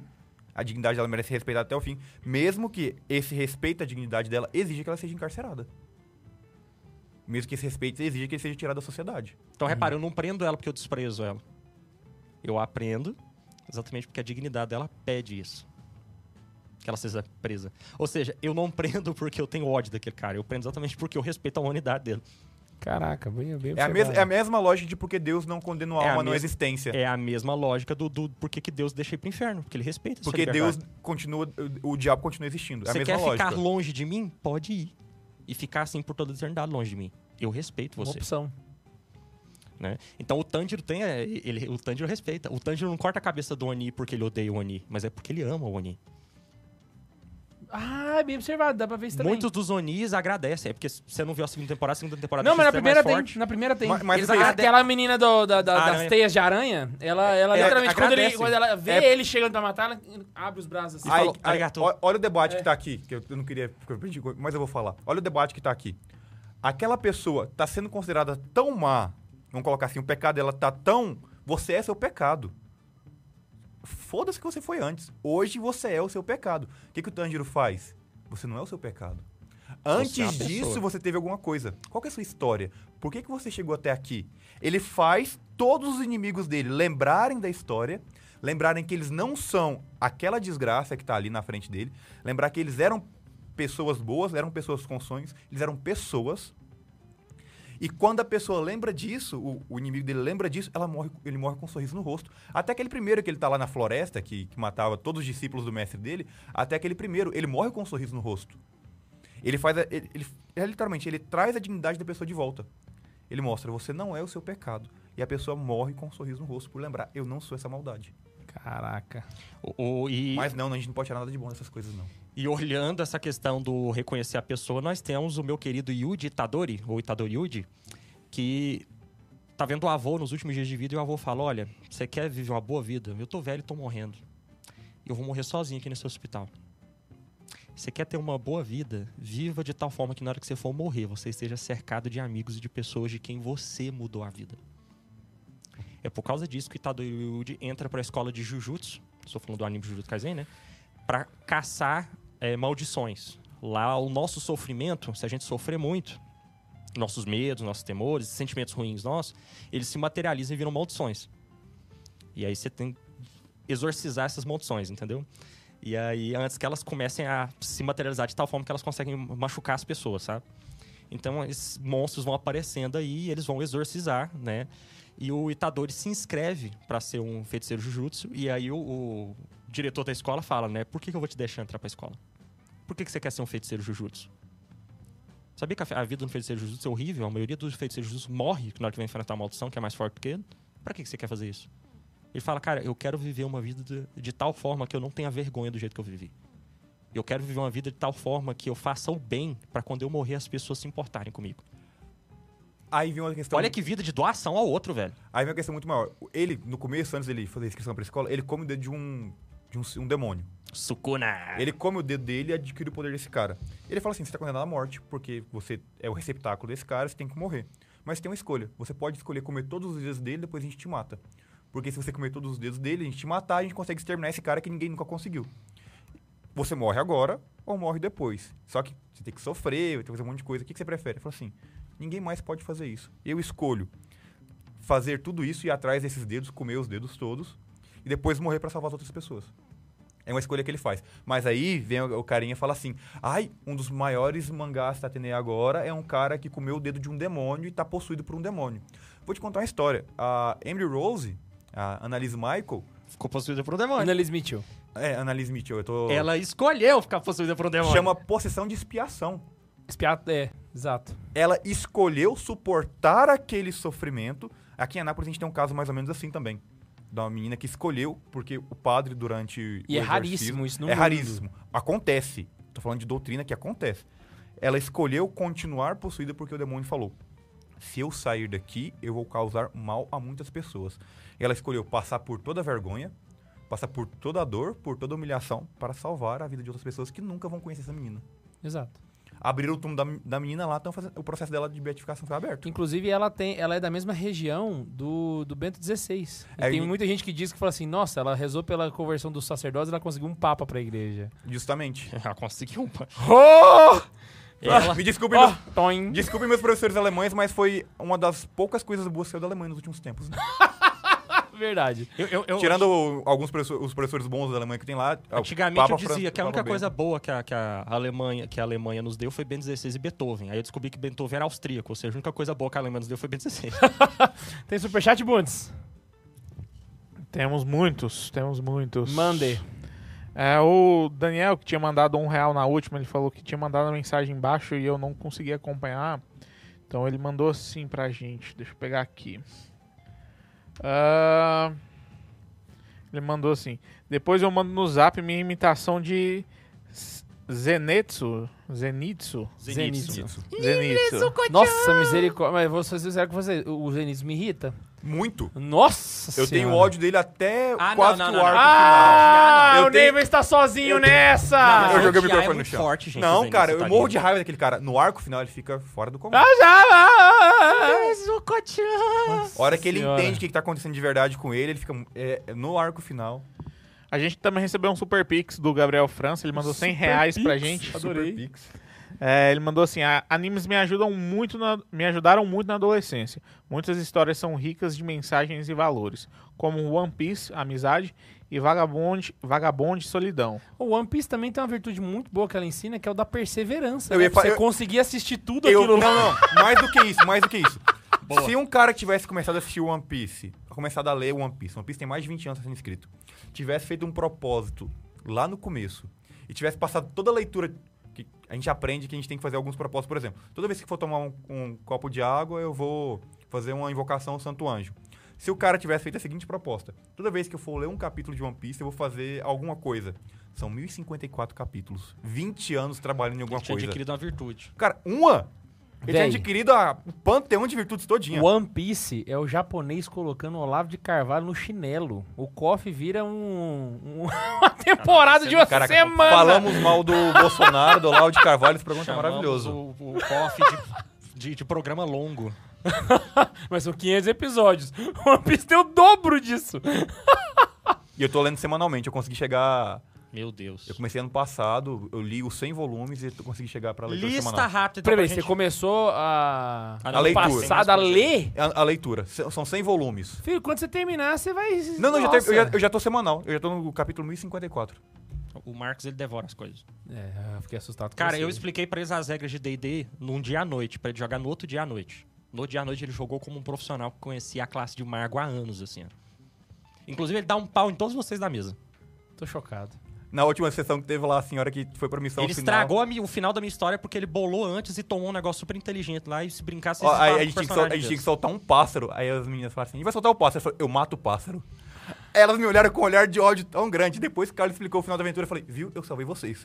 E ele matou o pássaro. A, a aventura terminou sem combate final, porque ele evitou o combate final. Eu consegui evitar o combate final de uma aventura e o Carlos criou um NPC fantástico pro mundo dele agora. Vai lá, Bundes. O Lucas perguntou assim, Ney, você já leu Berserk, Berserga? Berserga? Quero muito ler. Se alguém quiser me dar de presente o box do Berserker, Ou só não li por causa disso. Se quiser mandar, pode mandar na caixa postal de Santa Carona que eu entrego pra ele. dois mangás que eu coleciono, que é o... Que é caro, né, gente? Então, assim, e eu gosto de ler de papel. Então tem dois mangás que eu coleciono. Jujutsu Kaisen e... Adivinha, adivinha? Jojo. Tanana, ta, Gente. ta, ta, ta, ta, Joey. Só um- se vocês quiserem mandar alguma coisa pros meninos, né? Pro Max, pro, pro, pro Ian, pro Neiva, né? É só vocês mandarem também pra Caixa Postal de Santa Carona e, e mandar lá, ó. Isso aqui é pra ele, entendeu? Que a gente entrega. É muito Mas fácil. eu, eu- eu quero muito ler o Berserker e o Vagabond. Eu quero muito ler. o Berserk ou o Violent Saga? Você já leu algum dos dois? O Violent Saga eu vou assistir. Tá na minha lista da Crunchyroll pra eu ver. São dois exemplos de Seinen. aham. Seinen. Acho que é assim que se escreve. E gosto desse estilo de mangá. Gosta de, gostam Eu desse gosto estilo de muito de mangá? Seinen, velho. Eu gosto muito do estilo Seinen. Tanto é que um do... do- Bom, meu anime preferido é Jojo. Mas, assim, os meus personagens preferidos de, de anime né, são o Ken Kaneki e o Eren Yeager. Que são exatamente de Seinen, de Seinen, né? Porque eu gosto do drama deles, velho. O Gabriel mandou assim: cheguei atrasado e desacreditado que aceitaram finalmente fazer o episódio sobre anime. Você não sabe que custo que foi, Gabriel. Ah, nem veio. Foi assim, não. Tive O- que fazer o K2 ver 26 episódios em uma semana. É, isso é O- verdade. Eu assisti 26 episódios na semana. O Danilo Santos tinha mandado pra, mandou pra gente superchat, mas ele ma- retratou a mensagem. Acho que era ele perguntando sobre o Violent Saga também, então Ah, por isso que beleza. ele retratou. O Bernardo Alves mandou assim: o pessoal só conhece o último nome do Itachi, que é o Tira, mas não sabem o nome do meio, que é Von Richthofen. Que piada Ai, que piada boa, velho. Caraca, velho. Caraca, muito bom, O velho. Rafael José mandou Não, eu não o assisti, eu entendi. do, a Tô cena. vendo o documentário do Itachi na Netflix, assim, né? O cara que matou, o cara que matou meu pai. Putz, O Rafael José mandou assim: não consegui acompanhar hoje, mas entrei agora só pra mandar um salve pra galera do Discord. Caraca, o cara não assistiu o episódio e mandou um superchat. Tá de parabéns. E o Bruno Augusto mandou assim: cheguei atrasado, no final, lixe os animes. É isso que eu quero fazer. O último Deixa eu só falar uma coisa, cara. Não tem, pra mim não tem momento de dor maior em um anime do que ver o Sasuke segurando a espada chorando pra matar o pai e a mãe dele. Ah, tem um momento pior do que O, o isso. Itachi, desculpa, falei Que é Sasuke. quando você tem Jonathan Joestar morrendo no... Não, cara. Ai, o, meu o pai. pai. dele, o pai dele sentado, e perdoando o o por o tudo nos seus japonês- braços, assim, ó. o japonês sentado lá no chão, assim, com as mãozinhas nas pernas, e falando assim, você escolheu o lado deles, né? E ele chorando, ele falou assim, tudo bem, faça o que você tem que fazer. A nossa dor vai ser passageira, a sua vai ser pela vida toda. Caraca. Ele teve que matar o pai e a mãe dele pra salvar a Vila da Folha. Por isso que eu falo, ele é um personagem muito mal O aproveitado. Itachi é um vilão. Supera! Acabou? Supera! É isso. que eu- Lista rápida de animes, então, pra vocês verem. aí. Rápida, Eu vou- eu porque vou a gente falar já disso. estourou todos os Eu tempos do sei, Brasil. foda-se. A culpa é minha, foi mal. Eu vou falar, eu tenho que falar, fazer defesa desse anime, que chamaram de Macumba esse anime, mas a prime- o primeiro que eu ia colocar aqui, por favor, assistam Fullmetal. Fullmetal Alchemist. Brotherhood. Brotherhood. Esquece não assiste, não normal. assiste o outro. Assiste Brotherhood. Fullmetal Alchemist Cara, vale a pena. É uma história familiar tão fora do comum. É, Tra- Trata sobre a verdade, né? Sobre a Trata questão sobre a verdade. é a e depois eu vou dar um spoiler cabuloso. Do o sacrifício que o cara faz de todo o seu poder pra salvar a vida do irmão dele. É fantástico. velho. Ele tinha na mão dele todo o conhecimento e ele tinha Mas mão- família vem antes. ele descobriu que ele poderia sacrificar aquilo Não, pra e, salvar a e vida até do a irmão crítica dele. materialista, né? O, per- o personagem começa materialista e depois ele conhece a verdade. É É baseado no, no ambiente Mas de vamos lá. alquimia. é Vamos bem só listar, que senão não, não Então, termina. Vamos lá. Primeiro, primeiro Fullmetal Alchemist. Fullmetal. Alchemist Brotherhood. E eu fiz Isso. o Carlos assistir, ele gostou. Ele, depois de muito Excelente. tempo. Eu também Próximo. sugiro ver Parasite, Tá na, tá na Netflix, tá na Netflix. é fácil assistir. Saiu agora na Netflix, excelente, vale cada segundo. Kotaro vai morar sozinho. Começa como se fosse um anime de comédia, Slice of Life, e termina num puta anime sobre família, paternidade, que dá vontade de chorar. Kotaro vai morar sozinha. O Tem Bruno, também- o, o Bruno tá perguntando aqui no Superchat onde encontrar os animes, então já fala o anime e onde encontrar. Tá, você pode encontrar os animes tanto na Netflix quanto na Crunchyroll, que é uma rede social de, de, de- É um serviço de streaming de anime. Ou você pode procurar o Piratão aí, por exemplo, animes online HD, por exemplo. A Crunchyroll É. tava de promoção uns dias pra trás, é, foi até que eu assinei agora. Quatro telas, 200 reais o ano. Então, 50 reais por ano, eu não acho isso caro de forma nenhuma. E aí nós temos aí, a voltando aqui, a gente falou do Naruto, básicozinho, tem que ver. A Kimetsu no Yaba. Kimetsu no Yaiba. Erase It, é um seinen bem bacana também, que vale a pena ver. Death Note é obrigatório. Death Death Note, Note, é muito bom pra caramba. Não assista o filme, esquece o filme, não existe filme. O filme pegaram o anime e colocaram na cultura ocidental. Cagaram em Não, é, tudo. não tem filme de Death Note, tá bom? O- o ah, ca- tem o filme. Não, não O- existe. O cara É queria matar o povo urbana. pra comer uma mulher. É um pesadelo urbano. aquilo Tem gente que fala mal, mas eu gosto muito de Sword Art Online. Eu acho que o Kirito é um personagem que vale muito a pena conhecer. Ah, Ah, vai- tem vai tem um que não, tá, tá é? começando agora a ser lançado na Crunchyroll, mas que tem os mangás também, leiam. É, Uma Vida Imortal é a tradução pra Fumetsu no Anata, eu acho que é o nome dele. Uma Vida Imortal. É um diálogo muito interessante sobre sofrimento, é um debate de gnose muito interessante também. É, é novo, tá sendo bem desenvolvido e o cara mais ou menos tem o poder de Deus. Ele, ele pode se transformar em qualquer coisa e pode criar várias coisas. E ele quer tirar o sofrimento do mundo. É, esse é o debate dele. Ele quer tirar o sofrimento do mundo. Muito interessante. Porque a dor é, é inevitável, mas o sofrimento é opcional. Bem, é, eu sugiro também a Lenda do Herói de Escudo, The Rising of Hero Shield. Se não assistirem a. Naruto, assistam pelo menos na- o arco do Pen. O arco do Pen vale a pena. É, Acho que é isso. Isso aí. Tem uns bons animes aí pra listar, já dá um tempinho aí assistindo alguma Fizemos coisa. a lista, falou onde encontra, Valabundes. E uma informação do do, do, do, do, do Daniel Ah, pera aí, Santos. Jojo, vejam Jojo, vejam Jojo, Jojo, Jojo. Uma informação do Daniel Santos. O Discord tá bombando de gente nova agora. É isso que a gente tá buscando, galera. E não se esqueça que a gente precisa muito da ajuda de vocês.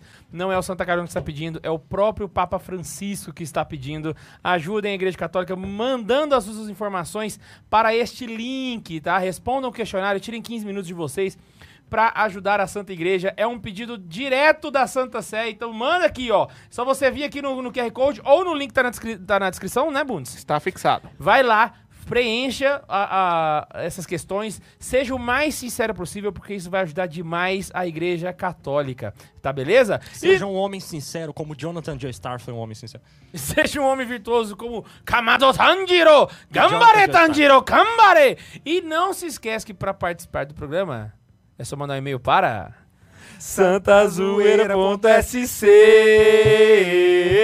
arroba gmail.com arroba gmail.com arroba referência. gmail.com E não se esquece que a gente se encontra aqui toda semana nesse lindo podcast. Um beijo no coração e sayonara. Tchau com a faquinha do Assuma aqui. Pana, pana, pam, pam. Ah, eu ir aqui do lado. Tan, tan, tan, nan, tan, tan, tan. Suzuku. Nunca mais deixe o Carlos gravar sobre anime, por favor.